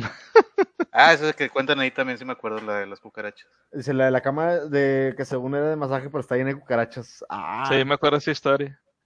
Bueno, Sí. esta historia de la Alameda, yo también curiosamente la había escuchado, pero yo creo que la escuché mucho antes que ustedes dos. Eh, hace unos años. A ti te pasó, era tu perro. Ay, güey. No, yo, yo era el de la Alameda, güey. ándale, ándale, al revés. No, eh, hace unos años, o sea, hace unos años te estoy hablando de hace como unos 20 años aproximadamente, había un programa de radio que a mí me gustaba escuchar que se llamaba Tengo Miedo. Para la gente que sea de aquí en Monterrey y que sea más o menos de, de mi edad, quizá recordarán ese programa. La, la chava que, que narraba las historias era, era parecido el programa al de La Mano Peluda, era algo parecido así. Este, y la chava, e- ella, era eh, una de las, de, de las que eh, salían antes en Desvelados. Sí. Este, bueno, esta chava contaba las historias y todo, y ella contó esta historia. Y, pero te, te digo, fue, fue hace como 20 años, o sea, eh, a finales de los 90, principios del 2000 más o menos. Y nada más que la historia era básicamente lo que acabo de contar, pero un poquito más larga, donde la chava se levantaba de la cama varias veces, no nada más una. sí. Pero era lo mismo, güey, que tenía un perro y luego el perro estaba, estaba, No, este, vi la estaba de- colgado. La, la historia de un amigo de un amigo, pues yo la vi cuando estaba morrillo y yo tenía unos, unos 10, pues sí, fue hace como 20 años también, más o menos. Sí, entonces a lo mejor sí era, era- era más o menos de la misma época. Dice que era el tío de Conan. Oh. Ay, güey. Pero le estaba lamiendo los huevitos, no la mano. No, a ver, no han escuchado los ra- radioteatros del doctor Mortis, bien recomendados. La neta, yo nunca lo había escuchado, pero me interesa, siempre me interesa. Deja el comentario a ver si dónde lo podemos checar, si hay un canal o algo para darle una Oye, checada. aquí en Monterrey no hay uno ahorita de eso, o sea, de que pongan en la noche, de Que historia. yo sepa, no. Nada más nosotros, que yo sepa. Porque creo o sea, que no hay un programa de pasando la mano peluda, pero ya salir más, ¿no? Creo que Mm, Creo que son repeticiones. No Sí. creo que sea este No, el alguien más murió. que lo haya retomado. Sí, porque el- la persona Sí. que lo hacía ya murió. Pero lo yo creo que son repeticiones. No creo que haya un programa nuevo o más bien el mismo programa, pero con un nuevo presentador. No lo creo. Sí, según yo, bueno, yo lo escuché hace poquito, a ver, déjalo busco, si está todavía. Pero ya habían cambiado el presentador, o sea, ya no era el, pues, el que falleció. ¿no? Dice Nana, yo escucho Radio Recuerdos. Ok. güey. Muy bueno, muy bueno. Muy bueno. Bueno, vamos con la siguiente historia, que de hecho se parece un poco a esta onda de las cucarachas que, que acaba de está- comentar. Todavía está la mano peluda en Radio Fórmula y en la página puedes escuchar los capítulos así, si hay uno ahorita actual. ¿Ah, sí? Sí, no sé con qué presentador, pero sí de Radio Fórmula. Ah, en México, ¿no? Ujú. Son del DF. Sí. Con ganas. Ah, mamalón. Igual para checarlo luego. Bueno, esta historia se llama Sueño Profundo. Una pareja alemana recién casada conducía hacia el destino de luna de miel de sus sueños en el sur de Francia. Era un viaje largo, por lo que reservaron una noche en un motel barato que no estaba demasiado lejos para irrum- interrumpir el viaje. Antes Estaban continuar, charlando. Ajá. Perdóname, y lo tengo que sacar antes de que, y saben que soy muy fan de los Simpsons, y esta es una frase, frase real de los Simpsons, por si la quieren escuchar, es de una de las casitas del horror. Iban a tener eficaz sexo alemán. Es, una parte donde Homero lo, lo, lo- le hacen un, un- pues un tipo que se viste de Homero prácticamente, pero él es alemán. Y le lo llevan a la isla. Exactamente, y, y agarran a Marge y le dice, Marge, te voy a llevar a la habitación y tendremos eficaz sexo alemán. Y ella, bueno, literalmente dice, bueno, Bueno, y ya, ahorita, perdóneme, lo tenía que interrumpir porque me acordé la frase, pareja alemana recién casados, es el único momento de la vida que lo voy a poder utilizar. Adelante, sí, huevo. vean, continúe, disculpe, Est- Estaban charlando sobre la lujosa suite que esperaban en, en su hotel de la Riviera cuando se detuvieron en el miserable y monótono motel. Incluso había empezado a llover. No fue un comienzo de ensueño para la, para la luna de miel, pero habían gastado todo su dinero en la boda y en el hotel de lujo que habían reservado en la costa francesa. Además, habían estado conduciendo durante horas. Era tarde, estaban cansados y el gerente fue lo suficientemente amable. Este último los condujo orgulloso a la suite de luna de miel del motel, amueblada con una cama grande de aspecto sucio. La mujer notó que había un olor extraño en la habitación, a pesar de que la ventana estaba abierta. Su esposo pensó que ese era el menor de los problemas del lugar, pero estaba demasiado cansado para quejarse, así que cerró la ventana, se acomodaron para pasar la noche y se durmieron. Por la mañana se despertaron y el hedor había empeorado hasta el punto de provocarles arcadas. Abrieron las puertas de par en par y le dijeron al gerente de turno, no el mismo hombre que de la noche anterior, quien estuvo de acuerdo en que el olor era bastante desagradable, pero parecía pensar que ellos eran los que habían causado el problema y los miró con desaprobación. Buscó una criada para que revisara la habitación mientras la pareja desayunaba. Cuando regresaron a recoger sus pertenencias, el mal olor había desaparecido, reemplazado por el olor acre de la lejía, o lo que sería aquí el cloro y los productos de limpieza. Estaban empacando sus maletas cuando el gerente entró corriendo a la habitación con una criada, sin aliento después de subir corriendo las escaleras. No esperaba que la pareja siguiera allí y afirmó que habían venido a disculparse por el mal estado de la habitación. La pareja pensó que su comportamiento era algo sospechoso, pero en ese momento solo querían irse. Cuando se fueron, el gerente respiró aliviado y le pidió a la criada que volcara el colchón con cuidado. Debajo estaba el cuerpo en descomposición de un ser humano. Güey. ¿Te imaginas? Se durmieron encima de un cadáver en su luna de miel, güey. O sea, un motel cualquiera de Monterrey. sí, un, motel, un motel cualquiera. Literal era un motel de mala muerte, güey. De mala muerte. Yo, yo soy una historia, pero esta es una historia. Igual me van a matar. le pasó a un amigo de un amigo. Sí, no, sí, le pasó, le pasó a un conocido. Y esta historia está bien, bien, bien cabrona. Este, parece leyenda urbana y sé que la gente la va a contar, pero no, yo sé, conozco a la persona que le pasó. Se lo hace mucho con prostitutas. Ah, que las llegan a matar en moteles, sí. Para no pagar. Sí, sí, gente, del diablo, ¿eh? No, es neta, es neta. Sí, yo supongo, no sé. Sí, lo, gente, que jugó demasiado grande Fauto, güey. Sí.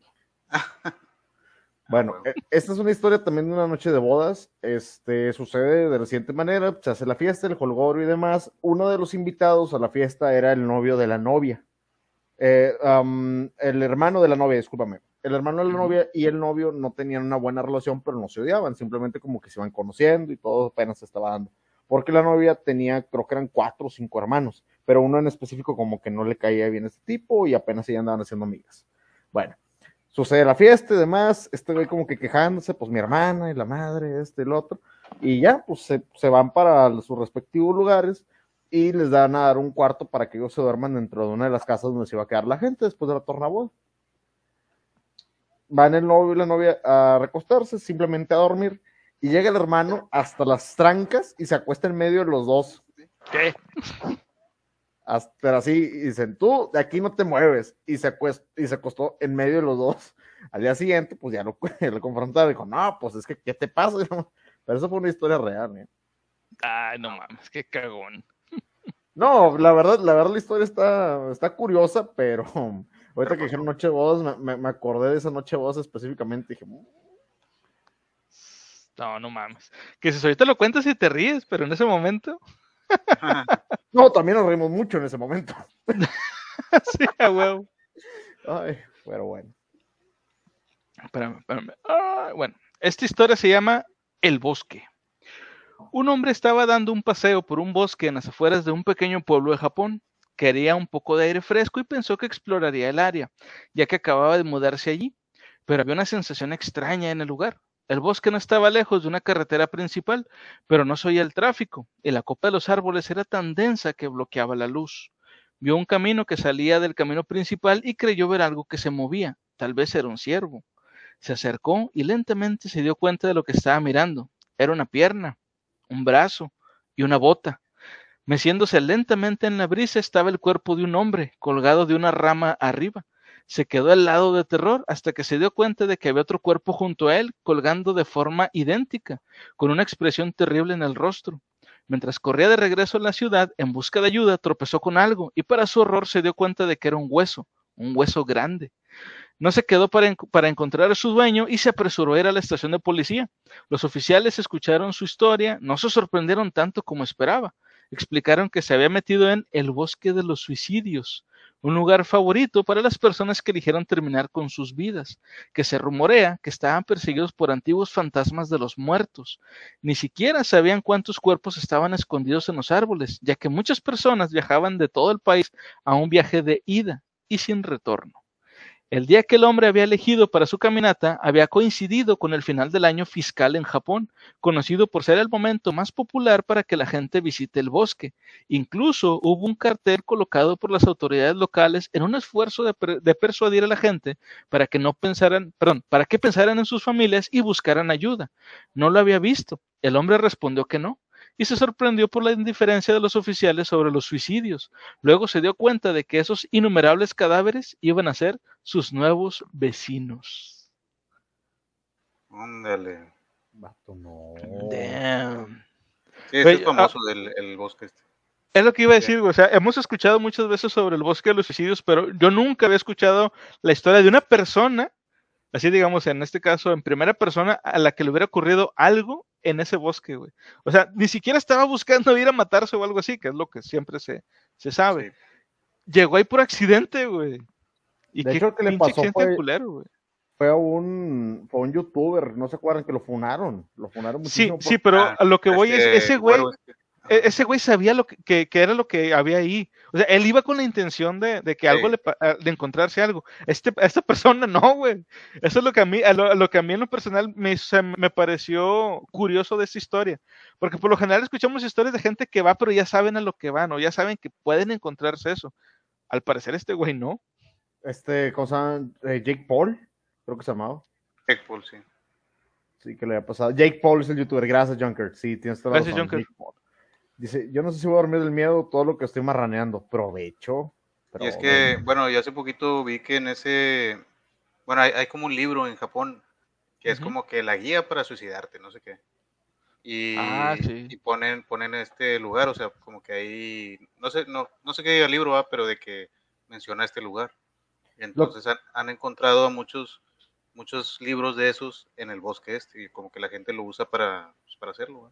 Lo que pasa con este bosque en particular es que la gente se aleja de, se aleja de la sociedad porque también parte de generar este tipo de ritual en lugares públicos puedes causar algún tipo de incidente y tus, y tus familiares lo van a pagar. Por eso la gente no se arroja al tren, porque el tren van a pagar ellos, los familiares de los japoneses, de la persona que se llegue a morir ahí, llegan a pagar por el tipo, o indemnizan por el tipo de, de lo que vayan a hacer. Y en la, ese libro sí lo conozco, que de hecho es una guía, de hecho se llama así la guía del suicidio. De hecho aquí dice, el libro de Tsurumi Wataru, se llama el, el autor, uh -huh. se llama El Manual Completo del Suicidio. El Manual Completo del Suicidio. Publicado en 1993, se refiere a Okigahara, que es el bosque, como uh -huh. un lugar perfecto para el suicidio. Por lo ah. alejado. Es que como dice ahorita Teo Murphy, en Japón, si por ejemplo tú, tú te suicidas en el metro, aparte de que tienes que pagar, o sea, tu familia tiene que pagar los daños, tienes que pagar la limpieza, güey. Sí. Y pues obviamente pues eh, bueno. la gente que quiere acabar con su vida no quiere dejar este pues molestias a, a, a, los, a los familiares, sí. Ahora, hay muchas teorías sobre lo que pasa en este bosque. Hay, hay, un, hay una teoría que yo creo que es, este, o sea, buscarle una, una explicación científica a esta situación, que es que eh, como este bosque está cerca de, del monte Fuji, aparentemente hay este gases, ¿no? ¿Y eso? bueno no más bien como que ondas electromagnéticas güey entonces cuando tú, cuando tú estás cerca del bosque esto llega a afectar tu cerebro y como que te empieza a dar depresión y aparte pues tú ya, tú ya cuando llegas llegas como que con la idea de, de, de, de cometer ese acto y luego este, te, te, deprimes por lo, supuestamente lo que hay ahí de las ondas electromagnéticas, te convences completamente de que lo que vas a hacer está bien y por eso terminas haciéndolo. Es una teoría. Hay otra teoría que para mí yo creo que es la más lógica, que es el lugar ya es famoso porque la gente va y hace eso ahí. Entonces, no, aparte por el, la guía eso que te digo es del 93. O sea, Ajá. tiene años, o sea. Y dices que han encontrado varias copias de ese libro ahí, entonces la gente lo hace porque es un lugar popular para hacerlo, sacas. Sí, nada más para seguir la corriente, o sea, lo que hacen todos, ¿no? Pero, ¿Sí? bueno, dice, Dice Kinana, tutorial para morir. O sea, ¿qué tan güey tienes que estar? Pues el vato del- Humor vendió libro. Pues él le vendió el libro. Es que creo que el, el libro ese de para hacer el, el- el game over, hacerte auto game over, es este, viene como que explicando cuál es el método menos doloroso. O sea, como que pero del, del o mayor sea, al no. menor. No tienes que. a- o sea, eso es como decir, hazlo, ¿no? O sea, en lugar de decir, pues no lo hagas mejor. Ah, claro, claro. O sea, obviamente la idea sería no lo hagas. Pero bueno, ahora, ya que lo, ya que tomaste la, la decisión, pues bueno, busca la forma de hacerlo lo menos doloroso o lo menos eh, problemático posible, güey. No sé, Sí, digo, estamos aquí totalmente en contra de hacer auto game over. Nótese que, que lo que estamos diciendo es eh, eh, tratando de dar una explicación a por qué existe el libro, no justificándolo, sino dando una explicación de por qué probablemente exista. Para empezar, existe. Con el simple hecho de que tenga que existir, alguna razón debió de haber sido para que lo escribieran. Hace poquito, de hecho, en el capítulo pasado, o sea, cool para la vida y cool para morir. Tal cual. No, pero fíjate que para morir se ocupas como un tipo, o sea, mucho valor para hacerlo, o sea, no es tan, no, no es tan fácil hacerlo. En, ese momento dices, ah, me morí, pero no, o sea, le piensas y dicen que necesitas mucho valor para hacerlo. Sí, pero también, raza, si traen unas broncas, depresión, además, créanme, hay líneas Háblenme, gratuitas para háblenos. eso. Hay, bastan- hay bastantes lugares donde les pueden apoyar con ese tipo de situaciones para que no lo tengan que hacer. Hace poquito hablamos de que hay un libro que existe que describió un caníbal real sobre sus vivencias y su mentalidad enferma que tenían. Ah, Hablamos de dos libros específicamente, uno que fue publicado en Japón y uno que fue publicado en México. Y la neta, los libros existen porque hay gente que obviamente los escribe, pero que los escriba no significa que los tengan que leer solamente por el hecho de que, ah, quiero sacar información. Si lo lees es por morbo, simplemente, Sí, a mi gusto. sí. No, de hecho hay una película buena de que, no sé si la vieron de, esa era una actriz famosa, no me acuerdo cuál era, pero que habla del, del bosque, esto es una película de terror. Ah, Eh, sí, que sale la, la, que Ah. salió en Juego de Tronos. Ándale, la güera. Sí. Sí, sí. Y busca a su gemela, que, bueno, la gemela según se suicidó ahí, y ella busca razones de por qué lo hizo. Está, está buena la película, sí te saca un sustillo. No la he visto, pero sí sé que existe. Fíjate que cuando dijiste las ondas electromagnéticas, ¿sabes qué me imaginé? ¿Te acuerdas del puente de los perros? Ándale. Sí, Sí, Me- sí. Fue lo primero que se me vino a la mente. No en una frecuencia similar a la de nosotros, sino en una frecuencia que les alterara a ellos. Sí, yo creo que es algo parecido. ¿Qué va a decir el vato? Estoy agarrando señal, carnal. Estoy agarrando señal. Como el vato. Bueno, eh, vamos con la siguiente historia. Esta historia se llama No entres ahí. Bueno, bueno, antes dicen, Inana, tengo mi hotline suicida. Llame ya. Llame ya. Es que Llame, sí llame ya. Pasa el dato. Sí. Pero no. No, no, no lo hagan, no se suiciden. Aunque sea No. hotline. No, no. Aunque sea hotline, es correcto. Es el gancho. Vamos con la historia, se llama No entres ahí. Un gran edificio antiguo en una zona rica de la ciudad de Hong Kong había estado vacío durante décadas. Siempre hubo rumores de que iba a ser convertido en un hotel de lujo o derribado para construir nuevas viviendas, pero nunca pasó de, de- de- de nada y permaneció igual. Hubo quienes afirmaron que los soldados invasores lo habían utilizado como burdel durante la guerra y que mucha gente había muerto en su interior. Estaba registrado a nombre de una misteriosa empresa ficticia con sede en una isla en alta mar, por lo que nadie, había realmente, nadie sabía realmente quién era el propietario, pero todos los que habían crecido en el pueblo sabían que no querían entrar ahí. La tradición policial registra que una vez, cuando los oficiales habían sido llamados por los sonidos de un disturbio, posiblemente causado por ocupantes ilegales, una niña pequeña salió del edificio, blandiendo un cuchillo, atacó a los oficiales como si estuviera poseída y luego desapareció. Las personas sin hogar locales no se acercan al lugar. Un grupo de niñas que se habían conocido en la escuela local habían escuchado todas las historias y decidieron comprobarlo por sí mismas. Se habían desafiado a pasar una noche en la mansión y subir todo lo que encontraran a Internet. Llegaron al lugar prohibido, muy animadas, riendo y bromeando sobre lo que podrían encontrar, mientras se acomodaban para pasar la noche.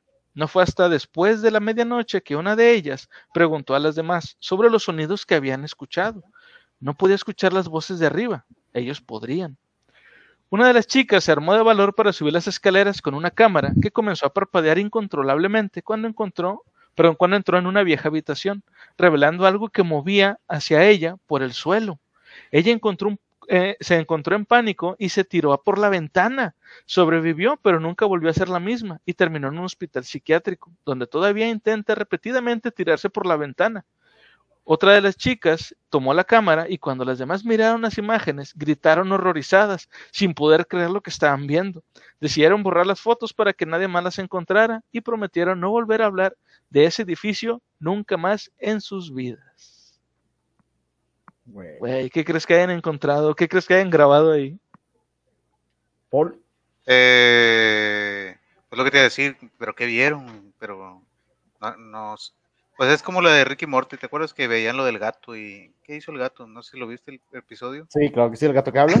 El gato Sí, sí. que habla. Por cierto, ese episodio está bizarrísimo porque la otra historia es de lo de los dragones.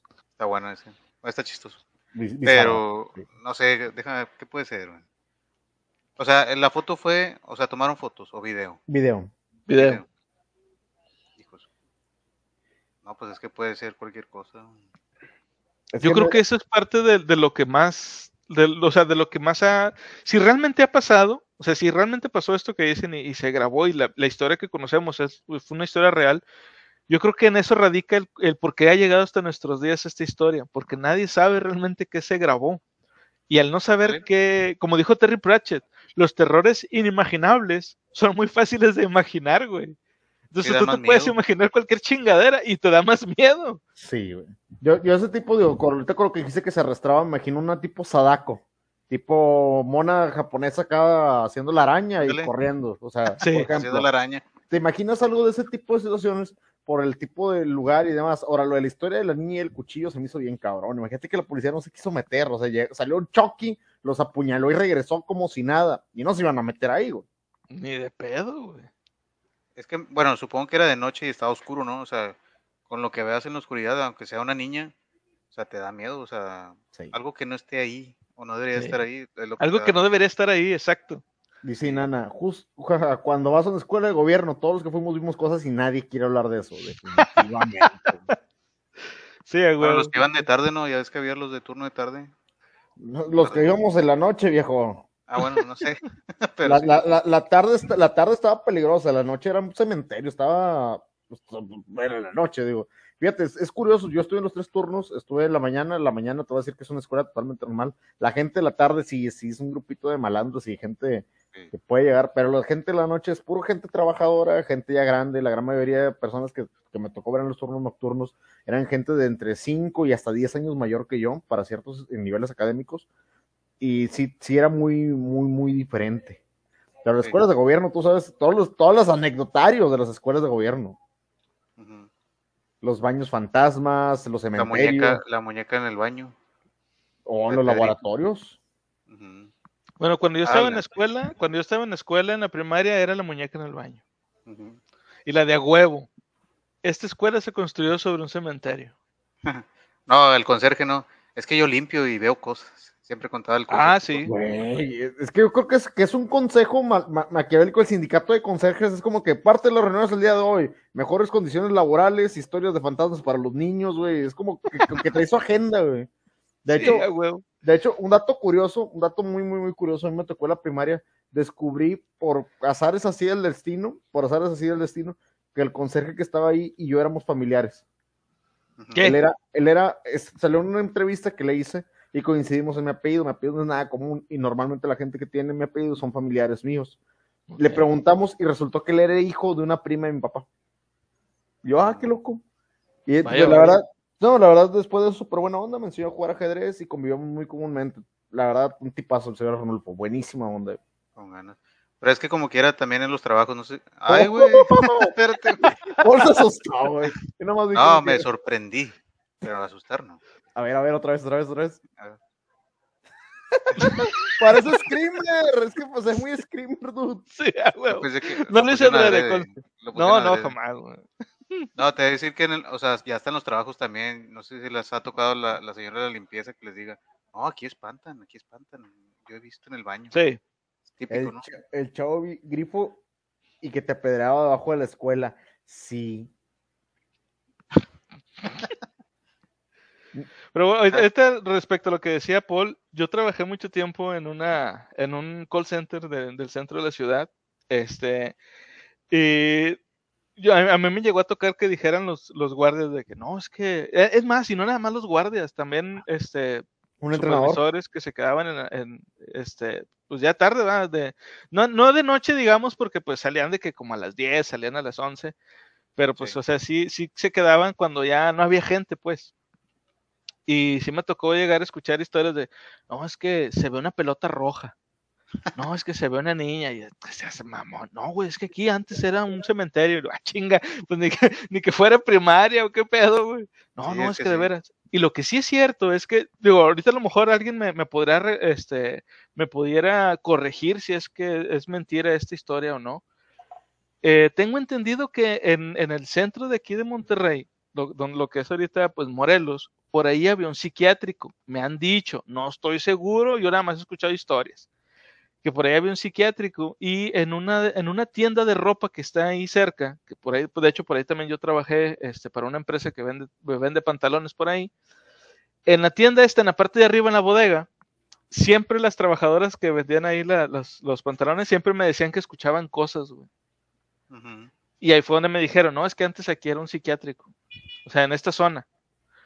Hay que buscar a lo mejor. Hay, que preguntarle a Antonio, es el que sabe todo ese tipo de leyendas y brebajes aquí en la ciudad. güey. Luego lo busco en Google. Debe salir, si, si existió, debe estar en, en algún lado. Dice aquí Sam ver, nos está comentando ahí. Dice, en TP había una morra que decía que el baño de mujeres se veían los pies de una persona en un baño y pues según que no había ninguna persona. Es Ah, lo que te digo, o sea, en los trabajos es muy común que te digan eso en todos lados. Sí. Pero bueno, si la cuentan mucho es que pues debe ser verdad, ¿no? Güey, pero qué culero, ¿no? De que ya, ya no estás trabajando ahí y ahí te apareces, ya que te mueres. Vato, no, no, por, por ejemplo, Verga, eh, güey. específicamente en el que está en el centro sí pasó, sí pasó algo, se aventó un dude desde la terraza, ¿no se acuerdan? Ah, sí, TP, sí, sí, sí. sí, sí. Sí, en el del centro se aventó un dude desde ahí y pues dicen que se- por eso mismo te echaron. De hecho creo que no había nada en la, en la azotea y, y rejaron todo. Pero es que imagínate No- el no te de echaron, estrés para pusieron- que te quieras aventar del trabajo ese, güey. Sí. Es Digo, no te echaron, sino pusieron como una, una reja de, malla. malla. Sí. Sí. Pues te voy a decir que eh, estresante era y conociendo a, los- a la clase de gente que iba ahí, de repente te topabas con cada cosa. De hecho, el mismísimo Santoy trabajó ahí. Sí. Sí. Y yo escuché llamadas grabadas de Ay, él. güey. Yo escuché, yo escuché llamadas grabadas de él. La verdad, le valía queso la vida. ¿eh? No, pues es que era medio junior, ¿no? Era junior, era junior lo que tú quieras, pero hacía cosas que humanamente no eran... Cualquier Sí. persona que trabaja en un call center sabe que hay una palabra que se llama calidad y que te, te pide que hagas tu jale. El vato se lo pasaba por los por la arco del triunfo, pero machín. Por las nuts. Vatos cada- que sí. Ah, huevo. Cada personaje. Oye, ese fantasma que pusiste tiene bigote, ¿va? ¿O no? Sí, tiene bigotes. Qué pedos. Bueno, vamos con la siguiente historia. Esta historia se llama Las Hermanas Smith. Un chico de Wisconsin llamado Ben era, como todos sus amigos, adicto a la computadora. Pasaba todas las tardes jugando en línea y chateando con sus amigos. Una noche se quedó despierto hasta tarde, mucho más tarde de su hora de acostarse, y todos los demás en la casa estaban dormidos. Estaba buscando gente con quien charlar cuando comenzaron a aparecer mensajes extraños en su pantalla, afirmando ser de un par de hermanas gemelas que comenzaron a charlar sobre juegos. Luego dijeron que eran sus hermanas. Él les dijo que no era, que, eso era imposible. Él era hijo único, por lo que le explicaron que eran sus hermanas mucho mayores y que sus padres le ocultaban su existencia. Ben estaba un poco asustado, pero por alguna razón no podía dejar de hablar con la pareja misteriosa y se quedó despierto toda la noche enviándose mensajes. Le dijeron que era, le dijeron que una vez vivieron en su casa, pero él todavía no les creía, a pesar de que habían respondido preguntas capciosas sobre el edificio y sobre sus padres. De manera escalofriante afirmaron que solían dormir en la misma habitación en la que él dormía. Cuando preguntó dónde vivía ahora, se quedaron en silencio durante varios minutos y luego la conversación tomó un giro mucho más siniestro. Y cito, realmente no vivimos en ningún lado. ¿Qué quieren decir? Hay algo que no sabes. Morimos hace 15 años. Lol, eso no es gracioso. No estamos bromeando. Nos mataron hace 15 años en la cama detrás de ti ahora mismo. Está bien, voy a apagar la PC ahora, advirtió. Fingió que no estaba asustado, pero realmente sí lo estaba. si no nos crees, mira encima del armario. Ambas grabamos nuestros nombres encima el día que morimos. Se subió a la cama y se estiró para ver la parte superior del armario. limpió el polvo espeso que le hizo estornudar y pudo sentir arañazos en la madera. Se impulsó más alto y miró más de cerca. Garabateada en la, en la superficie estaba la nota J y J, 4 de mayo de 1992. ¿Cuáles son sus nombres? preguntó. En respuesta, un viejo artículo de periódico apareció en su pantalla. La fotografía mostraba a dos niñas sonrientes y la leyenda, fechada en mayo de 1992, decía que las hermanas Smith, Jenny y Jackie fueron asesinadas por un presunto intruso en la cama después de, perdón, en la cama de su casa en medio de la noche. Fueron apuñaladas y escondidas en un armario. El asesino nunca fue encontrado. Las únicas pistas fueron una serie de mensajes misteriosos dejados en la computadora de las chicas. ¿Son ustedes Janine y Jenny? Ben preguntó, tratando de atraparlas. No te hagas el listo, tú sabes quiénes somos. Ben no volvió a responderles, sin embargo no podía alejarse de la pantalla. Las hermanas Smith estaban cada vez más enojadas, quejándose de que sus padres nunca deberían haber tenido más hijos y de cómo las habían olvidado. En ese momento, Ben perdió los nervios, desenchufó su computadora de la pared, conectó sus auriculares y se cubrió la cabeza con las sábanas. Porque como todos sabemos, las sábanas ahuyentan a los monstruos. Diez de Ah, diez. Por la mañana se preguntó si todo había sido un sueño y bajó las escaleras para desayunar. No había nadie alrededor, lo cual era extraño para un fin de semana, y nadie respondió cuando llamó. Subió a la habitación de sus padres esperando encontrarlos todavía dormidos, pero la cama estaba vacía. Miró por la ventana hacia el patio, pero no había nadie allí. Luego vio una marca en la alfombra debajo del armario, una especie de líquido oscuro. Cuando fue a abrir el armario, se congeló de miedo. Gritó de nuevo, Mamá, papá. Luego abrió la puerta y los cuerpos de sus padres cayeron encima de él cubiertos de sangre. Güey, Denso. muy, muy Eso es, denso. lo, eso es lo que me cae gordo de los fantasmas, güey. O sea, ya sabes que muchos fantasmas se quedan porque los asesinan o así va, y luego te asustan a ti. Pero ¿para qué me asustas a mí, güey, si yo no te dice nada? O sea, asusta al que te mató. Ve, yo qué pinche va. culpa tengo. ah?" Sí, Pues es lo que me cae gordo, o sea, pues que, porque a las niñas estas las mataron, va, y los papás, Sí. ¿qué culpa tienen? Lo que yo digo, va. Ahorita que, ahorita que vi la, la imagen, tienes toda la razón. Tiene bigote, Paul. Ya lo vi. Sí, Sí, sí, tiene. Este es parte del outfit. Dice, dice Sam Río, y esa no me la sabía. Dice, esa historia que dice Murphy, me la dijeron cuando, cuando que me, me la dijeron a mí, fue el dude que se aventó, dejó un blog de notas o algo así con un mensaje de despedida. Ah, cabrón. Palabras más, palabras menos. Oye, esa no me la sabía. Esa no sabía tampoco. Lo de TP. No. Yo creo que todos los que hemos trabajado en un call center sabemos esa historia del tipo que se aventó, pero eso del blog de notas no me la sabía. No. Una leyenda urbana más. Una leyenda urbana más, es correcto. Oye, pero fíjate, Yes. ahorita que comentabas lo de JJ está curioso y hay veces que vemos una inscripción, una grabación o algún lugar, digo, sobre todo las casas viejas, este, y que tienen materiales ya muy, muy viejos y fotografías, no sé si te quedan como que la vibra de la persona está en la fotografía. Cuando es una foto ya amarillenta o ya polvosa de alguien que no conoces, no sientes como que una hora rara. Sí. Sí, sí, sí, Yo- o sea, porque yo creo que se impregna algo de la persona en la foto, ¿no? Ha- Había Mira, yo en lo creencias personal- que decían de las fotografías que te tapaban un poco el alma. Yo en lo Como personal, como soy una Ah. persona muy, este, muy escéptica en ese pedo, yo la neta no siento nada cuando veo esas fotos. O sea, sí me pregunto de que, qué habrá pasado con esta persona, qué estaría pensando en esa época cuando, o sea, porque son, por lo general, como dice tío Murphy, si son fotos muy amarillentas, son, son fotos mínimo, mínimo por ahí de los 70, güey, más o menos, o más para atrás todavía. Pero yo realmente no siento nada así como que extraño o vibras raras. Porque de ser el caso, ¿qué pasará, por ejemplo, en la biblioteca que tiene, en la pequeña biblioteca que tiene Agus, Agus Holmes, que ya sabes, bueno, la gente que no, no, no sepa quién es Agus, es otro compañero que de repente aquí este, participa con nosotros. Él compra muchos libros usados. Y él, nos ha contado de que muchas veces en sus libros encuentra este, notas de dedicatorias en libros que datan de los años 20.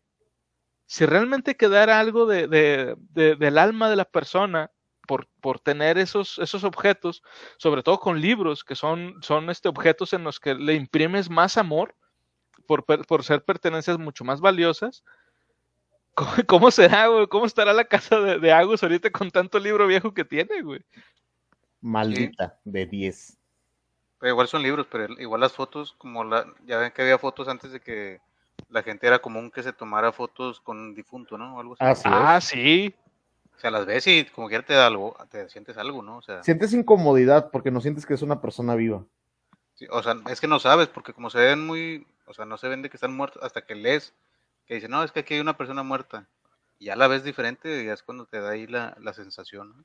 Que al menos yo en lo personal supe de eso hasta hace poco que empecé a ver videos de YouTube donde hablaban de esas fotos, que eran fo- fotos post-mortem, que era muy común pues antes que morían los niños este, muy pequeños y se tomaban las fotografías los papás con el niño muerto, eh, se los preparaban de cierta forma para poderles tomar la foto y- antes del entierro y cosas así, los vestían y como tenían los ojos abiertos, pues si tú no sabes nada, pues tú dices, ah, pues es una fotografía de, de una del familia. Ajá, y nada, güey, o sea, muchos de, muchas de esas fotos son de niños, este, o Sí. personas un poco más grandes, adolescentes quizá todavía, pero sin vida, güey. Y es que está hasta en los cuadros, creo, no sé si vi por ahí, no sé dónde lo vi, de que había unos cuadros de unos niños, algo así, que si los veías sentías raro y te, y te- te daban mala suerte o algo así. Eran unos cuadros de Ah, sí, es una pintura. Sí, ¿no? Ujú. Sí, Y- uno- unos niños que están eh, enfrente de una puerta y que, en la- y que entre más ves la, la pintura, este, más detalles notas y como que te- más te inquieta. Sí, es lo que te digo, o sea, hay, hay como que fotos o pinturas que te hacen como que sentir. Dice aquí Sam Río. Esa me la contó lo del blog de notas un dude que trabajó con el difunto. Qué miedo. Y sí, Nana, ahora se toman selfies con los abuelos muertos. El ser humano siempre evolucionando. Sí, Yo no, yo no sé qué piensan eso, de que toman unas fotos así en los velorios, y así, sí, porque sí he visto. Te voy, sea, te voy a, que- plat- te voy a platicar algo bizarro, y esto es por lo de la pandemia, me tocó ver algo de lo más, más, más, más bizarro. Me invitaron a un funeral virtual. ¿Qué? Estuvo raro, es que, te, déjate explico. Hace, hace un tiempo, este, de, pues, de, falleció mi papá, y fue durante estos tiempos de pandemia, y no pudimos hacer prácticamente nada, solamente pues Sí. el, el ritual de incineración y, y dejar la, la ceniza. Poco tiempo después fallece otra persona, la llegada a la familia, y me llega la invitación, se me hizo muy curioso. Pero era, era un servicio de, y pues yo tenía entendido que creo que les permitían estar 20 minutos por lapsos de tiempo, según las medidas sanitarias que estaban en su momento. Y no, todo el proceso iba a ser totalmente virtual. Inclusive una misa y ceremonia con el, el, el, el atuto, pero de manera virtual. Se me hizo muy curioso. Una cuestión es muy rara, ¿eh? Sí, Yo, güey. Una sub, muchas gracias, viejo. Gracias ahí por la descripción de Prime. Muchas Ahí gracias, está, Junker. Ahí está Felipe la, la ceja, Ahí está, ya está. Conan, ya se armó. ahí ya, ya estoy compartiendo. Entonces, a mí me pasó esa situación y se me hizo muy curioso cómo se acoplan algunas cosas a tiempos modernos o cómo se van este, eh, moviendo, pero sí, eso, eso de la misa, o sea, inclusive la- el, el rito funerario, junto con el ataúd puesto y, y la práctica fue totalmente virtual. Muy- Sí, a mí me tocó ver uno en Facebook, o sea, que la, el lugar, no sé cómo se llama, las, la Capilla. la capilla, estaba transmitiendo en Facebook la ceremonia también. Sea, no- creo que ya es más común. Sí, pero la primera vez que lo vi me, me- impresioné mucho. Sí, no, o sea, que o es sea, un es rito común fúnebre. Por lo, del- por lo de la pandemia empezó a hacerse más así.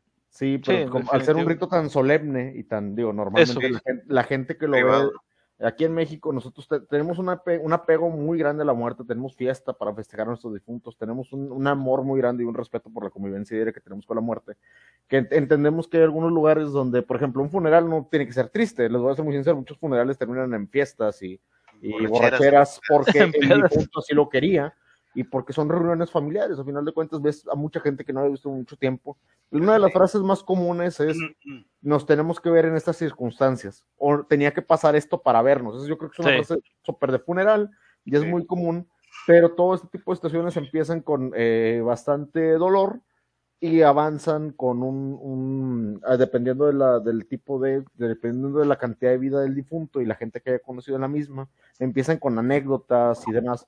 Entonces los ritos son muy solemnes, pero al mismo tiempo entre nosotros sabemos que va a continuar a partir de ahí. Entonces me hizo muy curioso por el, por el tipo de ritos que tenemos aquí en México. Sí, qué curioso, la verdad. Bueno, vamos con la siguiente historia. Esta historia se llama No abras la puerta. Una chica vivía con sus amigos en una casa compartida mientras estudiaba en una universidad en el norte de Inglaterra y estaba sola un viernes por la noche. Sus compañeros de casa habían ido a una fiesta pero no tenían ganas de unirse a ellos. Ella había bromeado diciendo que los informes de un agresor sexual que se aprovechaba de las mujeres en la ciudad la estaban desanimando para salir de casa. Mientras leía en la sala de estar, se asustó por un fuerte golpe repentino en la puerta principal, seguido de lo que sonaba como un rasguño, como si alguien estuviera tratando de entrar. Luego vino un extraño gorgoteo y una respiración pesada, seguido de un completo silencio. Estaba petrificada y se escondió arriba, lejos de la ventana. Esperó lo que parecieron horas y no escuchó más sonidos, asegurándose a sí misma de que quien quiera que haya sido debe haberse dado por vencido y haberse ido. Finalmente se quedó dormida.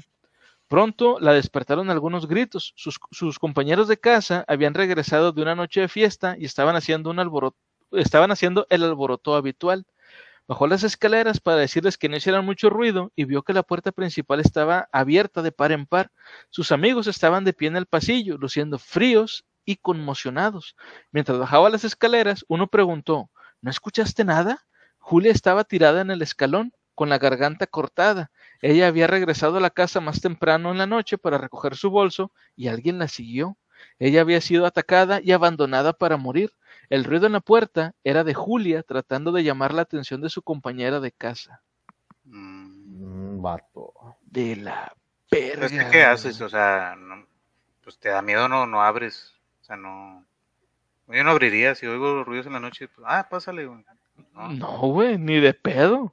Es que, es que hoy en día ya no sabes. Hemos contado anteriormente historias de gente que pide auxilio o ayuda de manera falsa o niños que piden de que, ah, llévame o algo. Y hemos escuchado tantas historias y leyendas urbanas que al mismo tiempo tu instinto de supervivencia es no involucrarte. Siempre, siempre. Tu instinto, dependiendo de la persona que seas, lo primero que te va a decir la conciencia es no lo hagas, no te metas, no te... Sí. No, primero tú y primero tú y así, o sea, cuidándote. a ti mismo. Autoconservación, sí.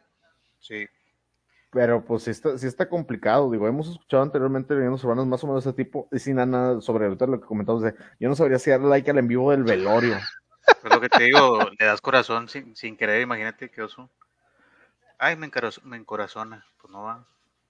O a lo mejor sí. Como, no sé si vieron ustedes ese, ya, ya ven que hay muchos como tipo memes que se hacen con, con Mm. conversaciones de WhatsApp.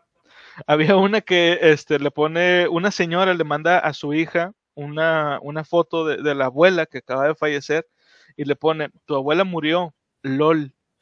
Y le dice la hija, ¿qué pedo mamá? ¿Por qué Ajá, pones sí. LOL? Y le dijo la, la, la mamá, pues ¿qué significa LOL? Es lots of love, o sea, mucho amor. Y le dice, Sí. no, No, LOL significa otra cosa. laughing out loud, cagándose de la risa. cagándose de la risa. Y la señora, oh, no puede ser, le mandé el mismo mensaje a tus tías. La mandé a todos mis contactos. A mí lo Sí, que sí, me, al que me había tocado ver eran las caritas laterales que estaban con las lágrimas y de que en un momento triste, yo, ¿por qué te estás riendo? No, estoy Ajá. llorando. Y La de que, está, la que se está riendo, pero llorando, ¿qué? Sí, Sí. Ajá. pero hay gente que lo confunde, güey. Digo, yo de, de repente todavía no entiendo. O sea, hay ciertos emojis que no entiendo y que no los uso por lo mismo. Sí, a huevo. Pero bueno, referente a lo de abrir la puerta y eso, no lo hagan, gente. Hemos escuchado, hemos aquí contado incluso muchas historias de esto donde Sí. hay, el, el modus operandi es ese precisamente, hacer mucho ruido para que pues te preocupes o algo así, y luego tú sales para tratar de ayudar o algo así, y resulta que en realidad no había víctima más que tú. Sí. Sí, a menos que ya sea de que escuches la voz de algún conocido, o sea, o estés muy seguro ¿va? de que es alguien que ocupa ayuda que conoces. Ahí Sí, pero si no es así, realmente, si es una persona totalmente desconocida, gritando o tal cual, procuren no involucrarse en el aspecto. Entiendo que hoy en día la situación está un poquito complicada y nosotros queremos apoyar a la gente y darla, pero hay gente que se, que se malogra de este tipo de, de la bondad de la gente y sucede este tipo de situaciones. Si tú llegas a escuchar un tipo de ruido, ves algo sospechoso, inmediatamente los números de emergencia de tu ciudad y contacta para comentar que una persona puede estar en posible riesgo. Sí. Sí, Créanme sí, no que, te- que, que más, que más que vas a poder ayudar tú. Si la persona está en peligro por una situación específica y solamente estás tú, van a ser dos personas en peligro, no nada más una. sí, exacto. Van a ser dos personas en peligro. Sí, bueno, vamos con la... Bueno, Comenta, comenta, Paul. de tener, bueno, no sé, tener como un toque en especial, ¿no? De que si toco dos veces soy yo, o tres así, de que toco, toco, toco. Como señales. Como si, como un, un código. Ándale, como un Ya código, sí. ya existe. Sí, de o sea, que lo hagan así, ¿va?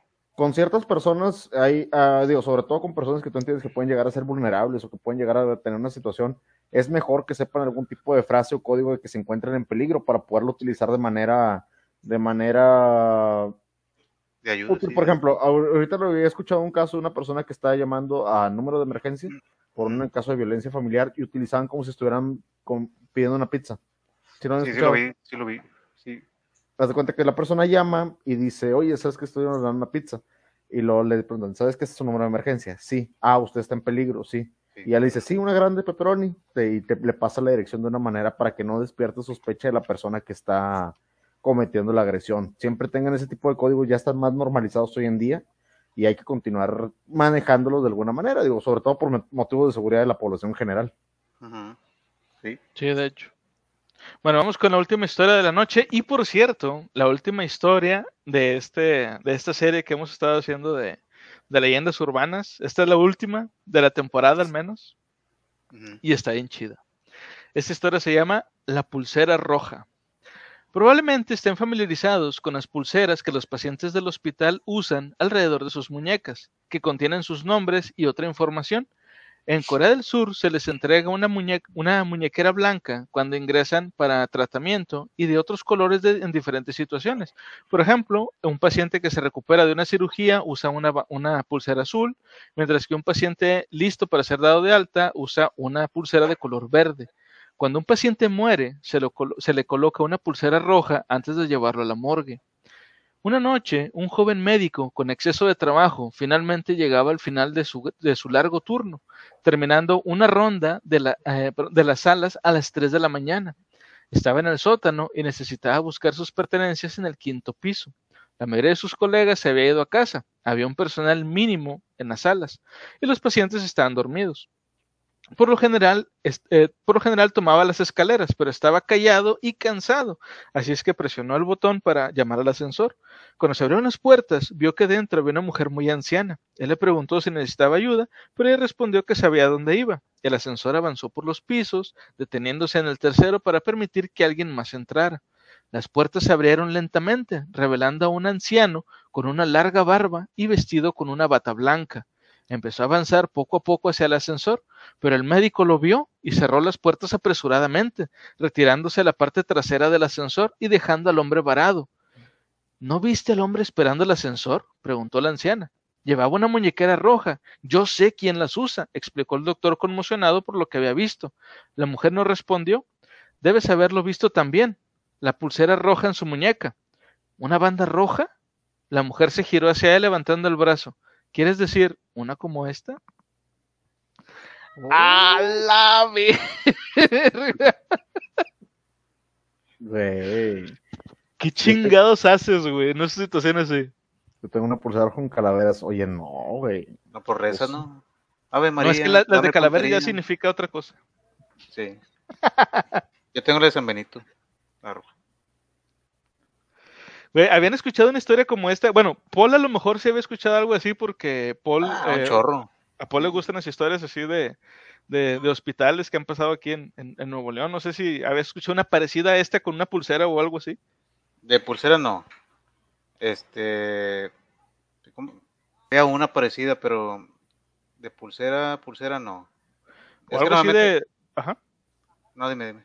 Ah, te decir, o algo así que tuviera que ver con una persona que aparentemente estaba viva, pero en realidad estaba muerta. En un hospital, quiero decir. Es que en hospitales no, o sea. Dan ganas de hacer una de esas. ¿Has visto las etiquetitas que amarran a los pies? Que las que son los, los tags que ponen Que los pies como los dedos. hora del deceso. Ah, sí. Estaría chido un día que estés ahí hospitalizado, guárdate una de esas, cómprate una. Ve, cuando vayas al baño, en bata, haz como que se te cae, así, vete caminando como que medio zombie y déjala tirada y cuando alguien la recoja, y po- pones la hora, una hora del deceso temprano ese mismo día. ¡Ay, güey! De 10, vato. qué miedo. Pero, No, o sea, ¿Has escuchado de- Paul? O sea, así de, de así de pulsera no, pero normalmente lo de los fantasmas es eso de que, ya sabes, la típica de que la recoges en la carretera y te dice, ah, es que yo me morí ahí, o cosas así, ¿no? De Ah, sí. Esa es típica de que los fantasmas te troleen. Este, pero no, fantasmas troll. pero no, o sea, en específico el hospital no, no me, no me acuerdo ahorita de uno. Pero sí. Oye, de hospital he escuchado, y a mí me da mucha curiosidad porque dicen que hay un piso embrujado en una clínica de aquí, que es un piso en específico. Sí, he escuchado de eso, ¿no? Sí, lo Sí. vimos de hecho en un, en un, pro- en un directo que hizo Paul, precisamente. Eh, Es por eso te iba a preguntar qué con ese Paul. O sea, es cierto, comprobado. Hay, hay, coment- hay muchísimos comentarios de esas personas, ¿eh? Bueno, es que lo, lo cuentan más que nada los que trabajan ahí.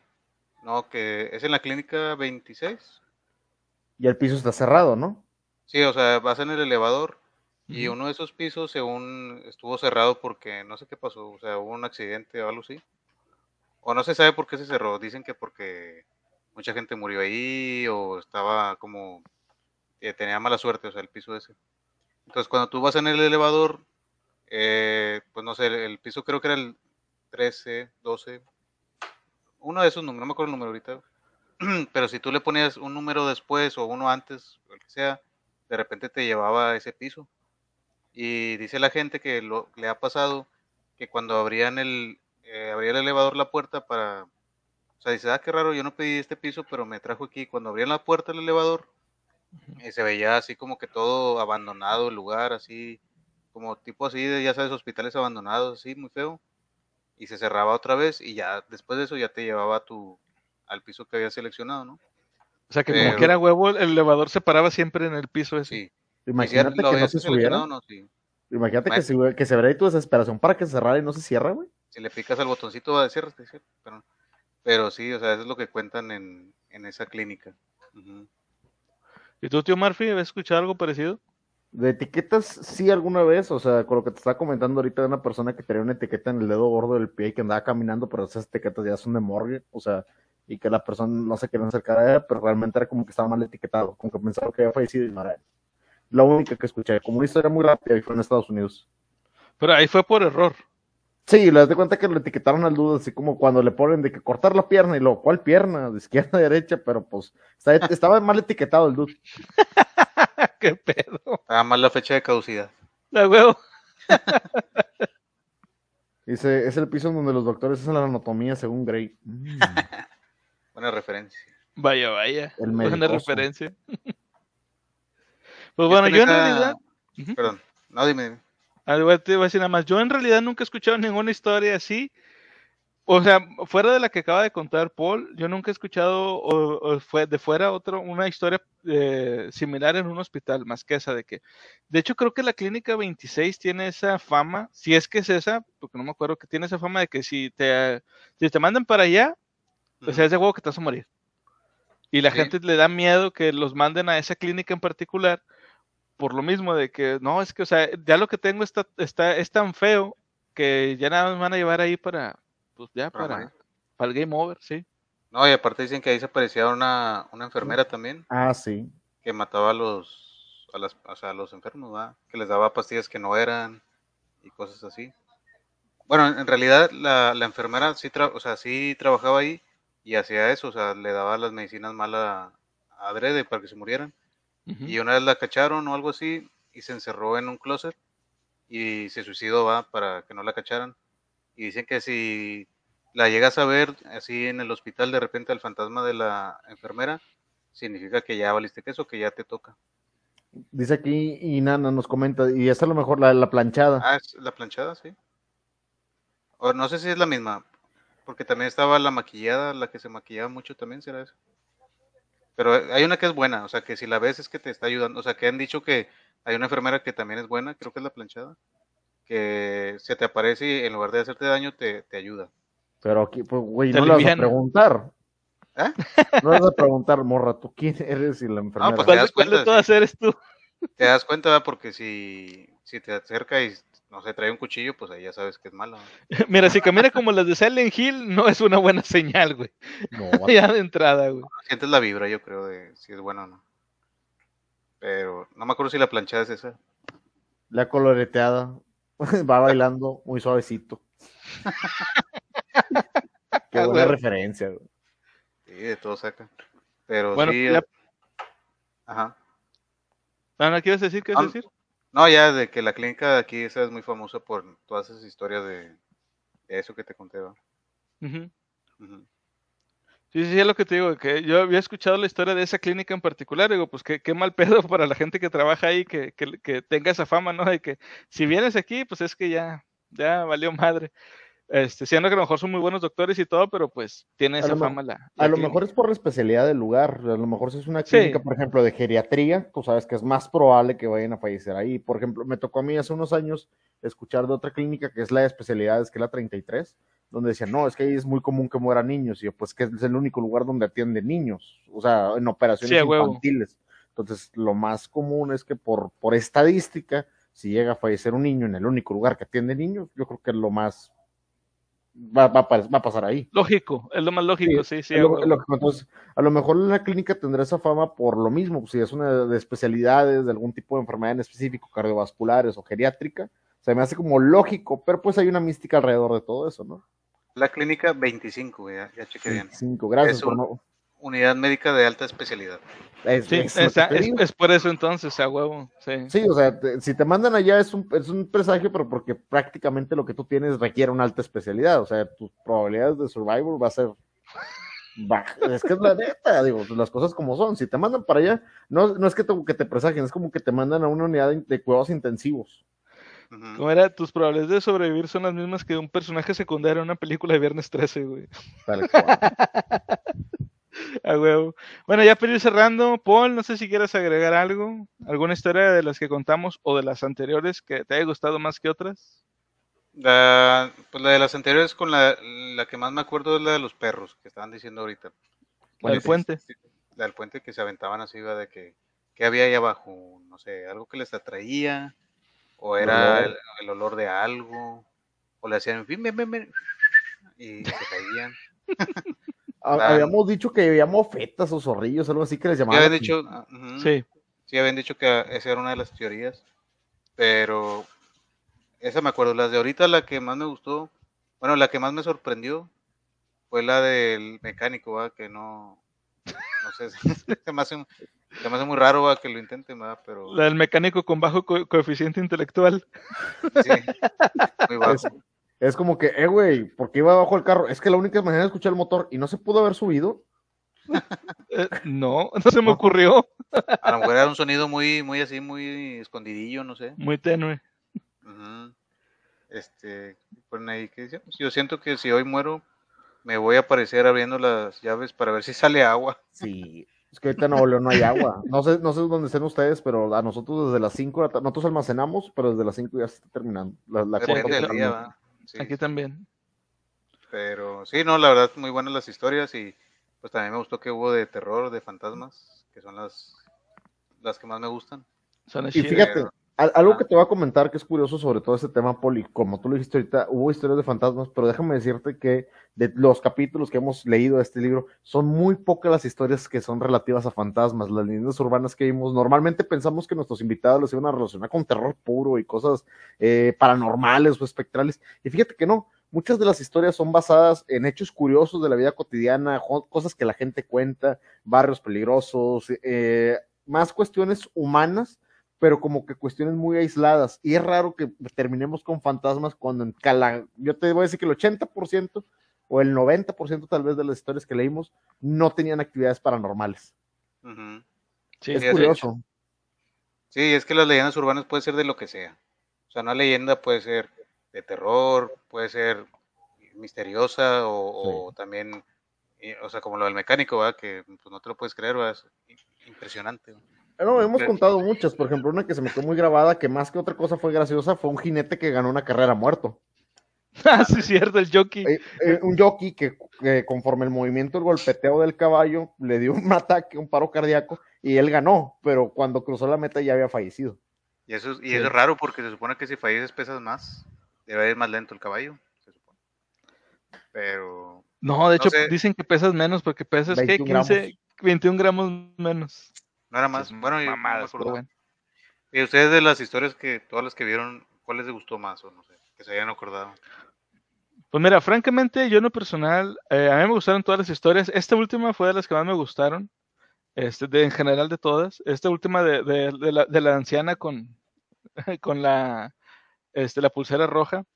Pero de ahí en fuera, una de las historias que más me quedaron grabadas también fue, de hecho fue creo que de la, la- en el primer episodio que hablamos de esa, o si no fue en el segundo, la de la pareja que se queda, su carro se queda como en medio del bosque y tienen que ir a buscar ayuda y que el, el vato se sale, va a buscar ayuda y no regresa en mucho tiempo y que al final resulta que el vato estaba colgado de un árbol Ah, y que con el dedo le, le rascaba así como que al techo y que era lo que escuchaba la, la muchacha. Sí. Esa historia se me hizo bien, bien cabrona. Esa, la de, o la, la historia que ya habíamos escuchado muchas veces en películas y en caricaturas sobre todo, que era la de los lagartos abajo de, en el, ¿cómo se llama? En, en las, cloacas. en- las cloacas, en las alcantarillas. Sí. Era- era- es una historia que todo el mundo hemos escuchado, pero realmente no has escuchado como que la historia original y que aquí, Sí. la, aquí la contamos. Nada más el rumor va de que pasaba eso. Nada, Sí. Esa otra No, historia no, que me ¿por gustó va? mucho, otra historia que me gustó mucho también era del tipo que se sentó en una silla y puso globos y que se fue volando el pendejo con globos aerostáticos, güey. Esa historia estuvo bien chingona también. Pero sí, o sea, la- ¿Sabes lo como también? La del dude que se murió con sus propios pedos, güey. sí es cierto que, que hizo un vacío en su cuarto, que, que tenía sobrepeso. Se- se- estaba súper acá, macicísimo, obeso, cerró todo el cuarto y se murió con su propio metano, güey. Porque son tóxicos los pedos, aunque Sí, no lo güey. creas. No, sí, Sí, pero el tipo estaba soberanamente obeso, güey. Sí. Mm, pues, imagínate muy buen podcast. Les mandó un regalito al Discord de Conan. Gracias, John. Ah, muchas gracias, Junker. De ¿Y 10. tú, Murphy, tú, Murphy, de, de alguna historia que te haya gustado?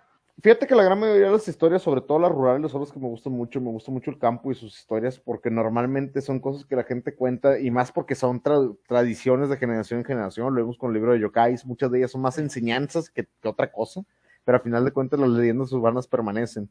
Y de las que más me acuerdo, pues ahorita las que estamos hablando, las que son un poquito más curiosas, tuvimos un especial de animales, estuvo muy cabrón, la verdad, para mucha gente que, le- que le gustan los animales como a mí. A los juicios. Sí, hay de todo, hay, hay de todo. Entonces, eh, prácticamente mm, no tendría alguna muy específica. Me acuerdo de muchas de ellas de maneras y breves momentos, porque al final de cuentas nos reímos, nos sacamos de onda, nos asustamos.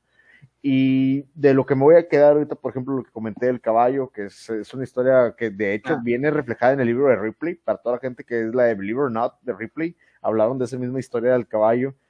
Y es curioso porque para hacer una fuente no es una fuente tan fiable, porque al final de cuentas es que creas o no, pero pues quién lo puede comprobar. Salvo Sí. algunas de ellas que tuvieron alguna mención en el periódico o en las noticias locales, las leyendas urbanas me gusta porque siempre le van a agregar un poquito más y todos conocemos de cinco personas a la que le pasen, uno la va a exagerar y la va a hacer crecer. Y de esas otras cinco que la van a, alguien más la va a hacer crecer y la va a hacer crecer hasta Sí, que sí. se deforme totalmente. Entonces, para mí, en particular, esas fueron las que más me gustaron y sobre todo las que tuvieron una actividad paranormal porque no la habíamos tenido, la neta, no habíamos tenido una actividad paranormal dentro de, de estas secuelas de, de, de leyendas urbanas.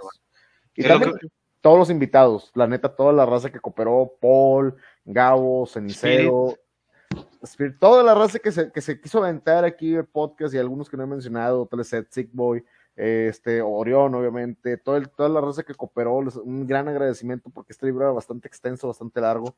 Paul nos apoyó mucho también con el de, en su momento, con el grande cons- cons- conspiraciones de, 20 grandes conspiraciones de la historia. Y esto lo que más nos deja son la participación de todos ustedes y toda la gente que se fue sumando a este, a este breve anecdotario, ni tan breve porque ya nos aventamos prácticamente, ¿cuántos? ¿10? Tal vez 20 12, episodios. 20 episodios, uff, chulada. Entonces, Sí. Eso fue lo que más me queda de todo este tipo de historias, que cada quien tiene una visión de lo que es una leyenda urbana y yo creo que hemos desmentido bastantes de ellas y con las Sí. opiniones de la gente hemos formado nuevas leyendas urbanas que se han contado aquí. Y es lo bonito de, de las leyendas urbanas, ¿no? Que también de cuántas veces no han dicho, ah, yo lo escuché, ah, yo también, o sea, cuántos no, en el chat ustedes, cuando el Conan está contando y que, ah, sí, ya me la sabía, porque es lo que tienen las leyendas urbanas, todos se la saben por alguna razón o la han escuchado en algún, en algún lado, ¿no? Y creemos que son locales, ¿eh? pero no es cierto. Mucha gente de No. Argentina dice Chile aquí pasó, Colombia acá Sí. pasó, Perú acá pasó. Y, Lo, y- lo y- misterioso sería encontrar el, el origen, ¿verdad? O sea, quién la empezó, ¿verdad? ¿Cuál, cuál fue el, el origen de, de- de tal o cual historia? Sí, a huevo. Pero ya son Bueno. de años, ¿verdad? Sí, sí, yo también quiero agradecer mucho a toda la gente que participó con nosotros, este Jonker, este Schubert, Spirit, eh, Van- este Vampi, Orión, pues obviamente Paul, eh, Chango. este, bueno, Chango Bravo. que estuvo con nosotros, toda la gente que Sí. estuvo con nosotros tanto en chat como aquí participando con nosotros, muchas gracias.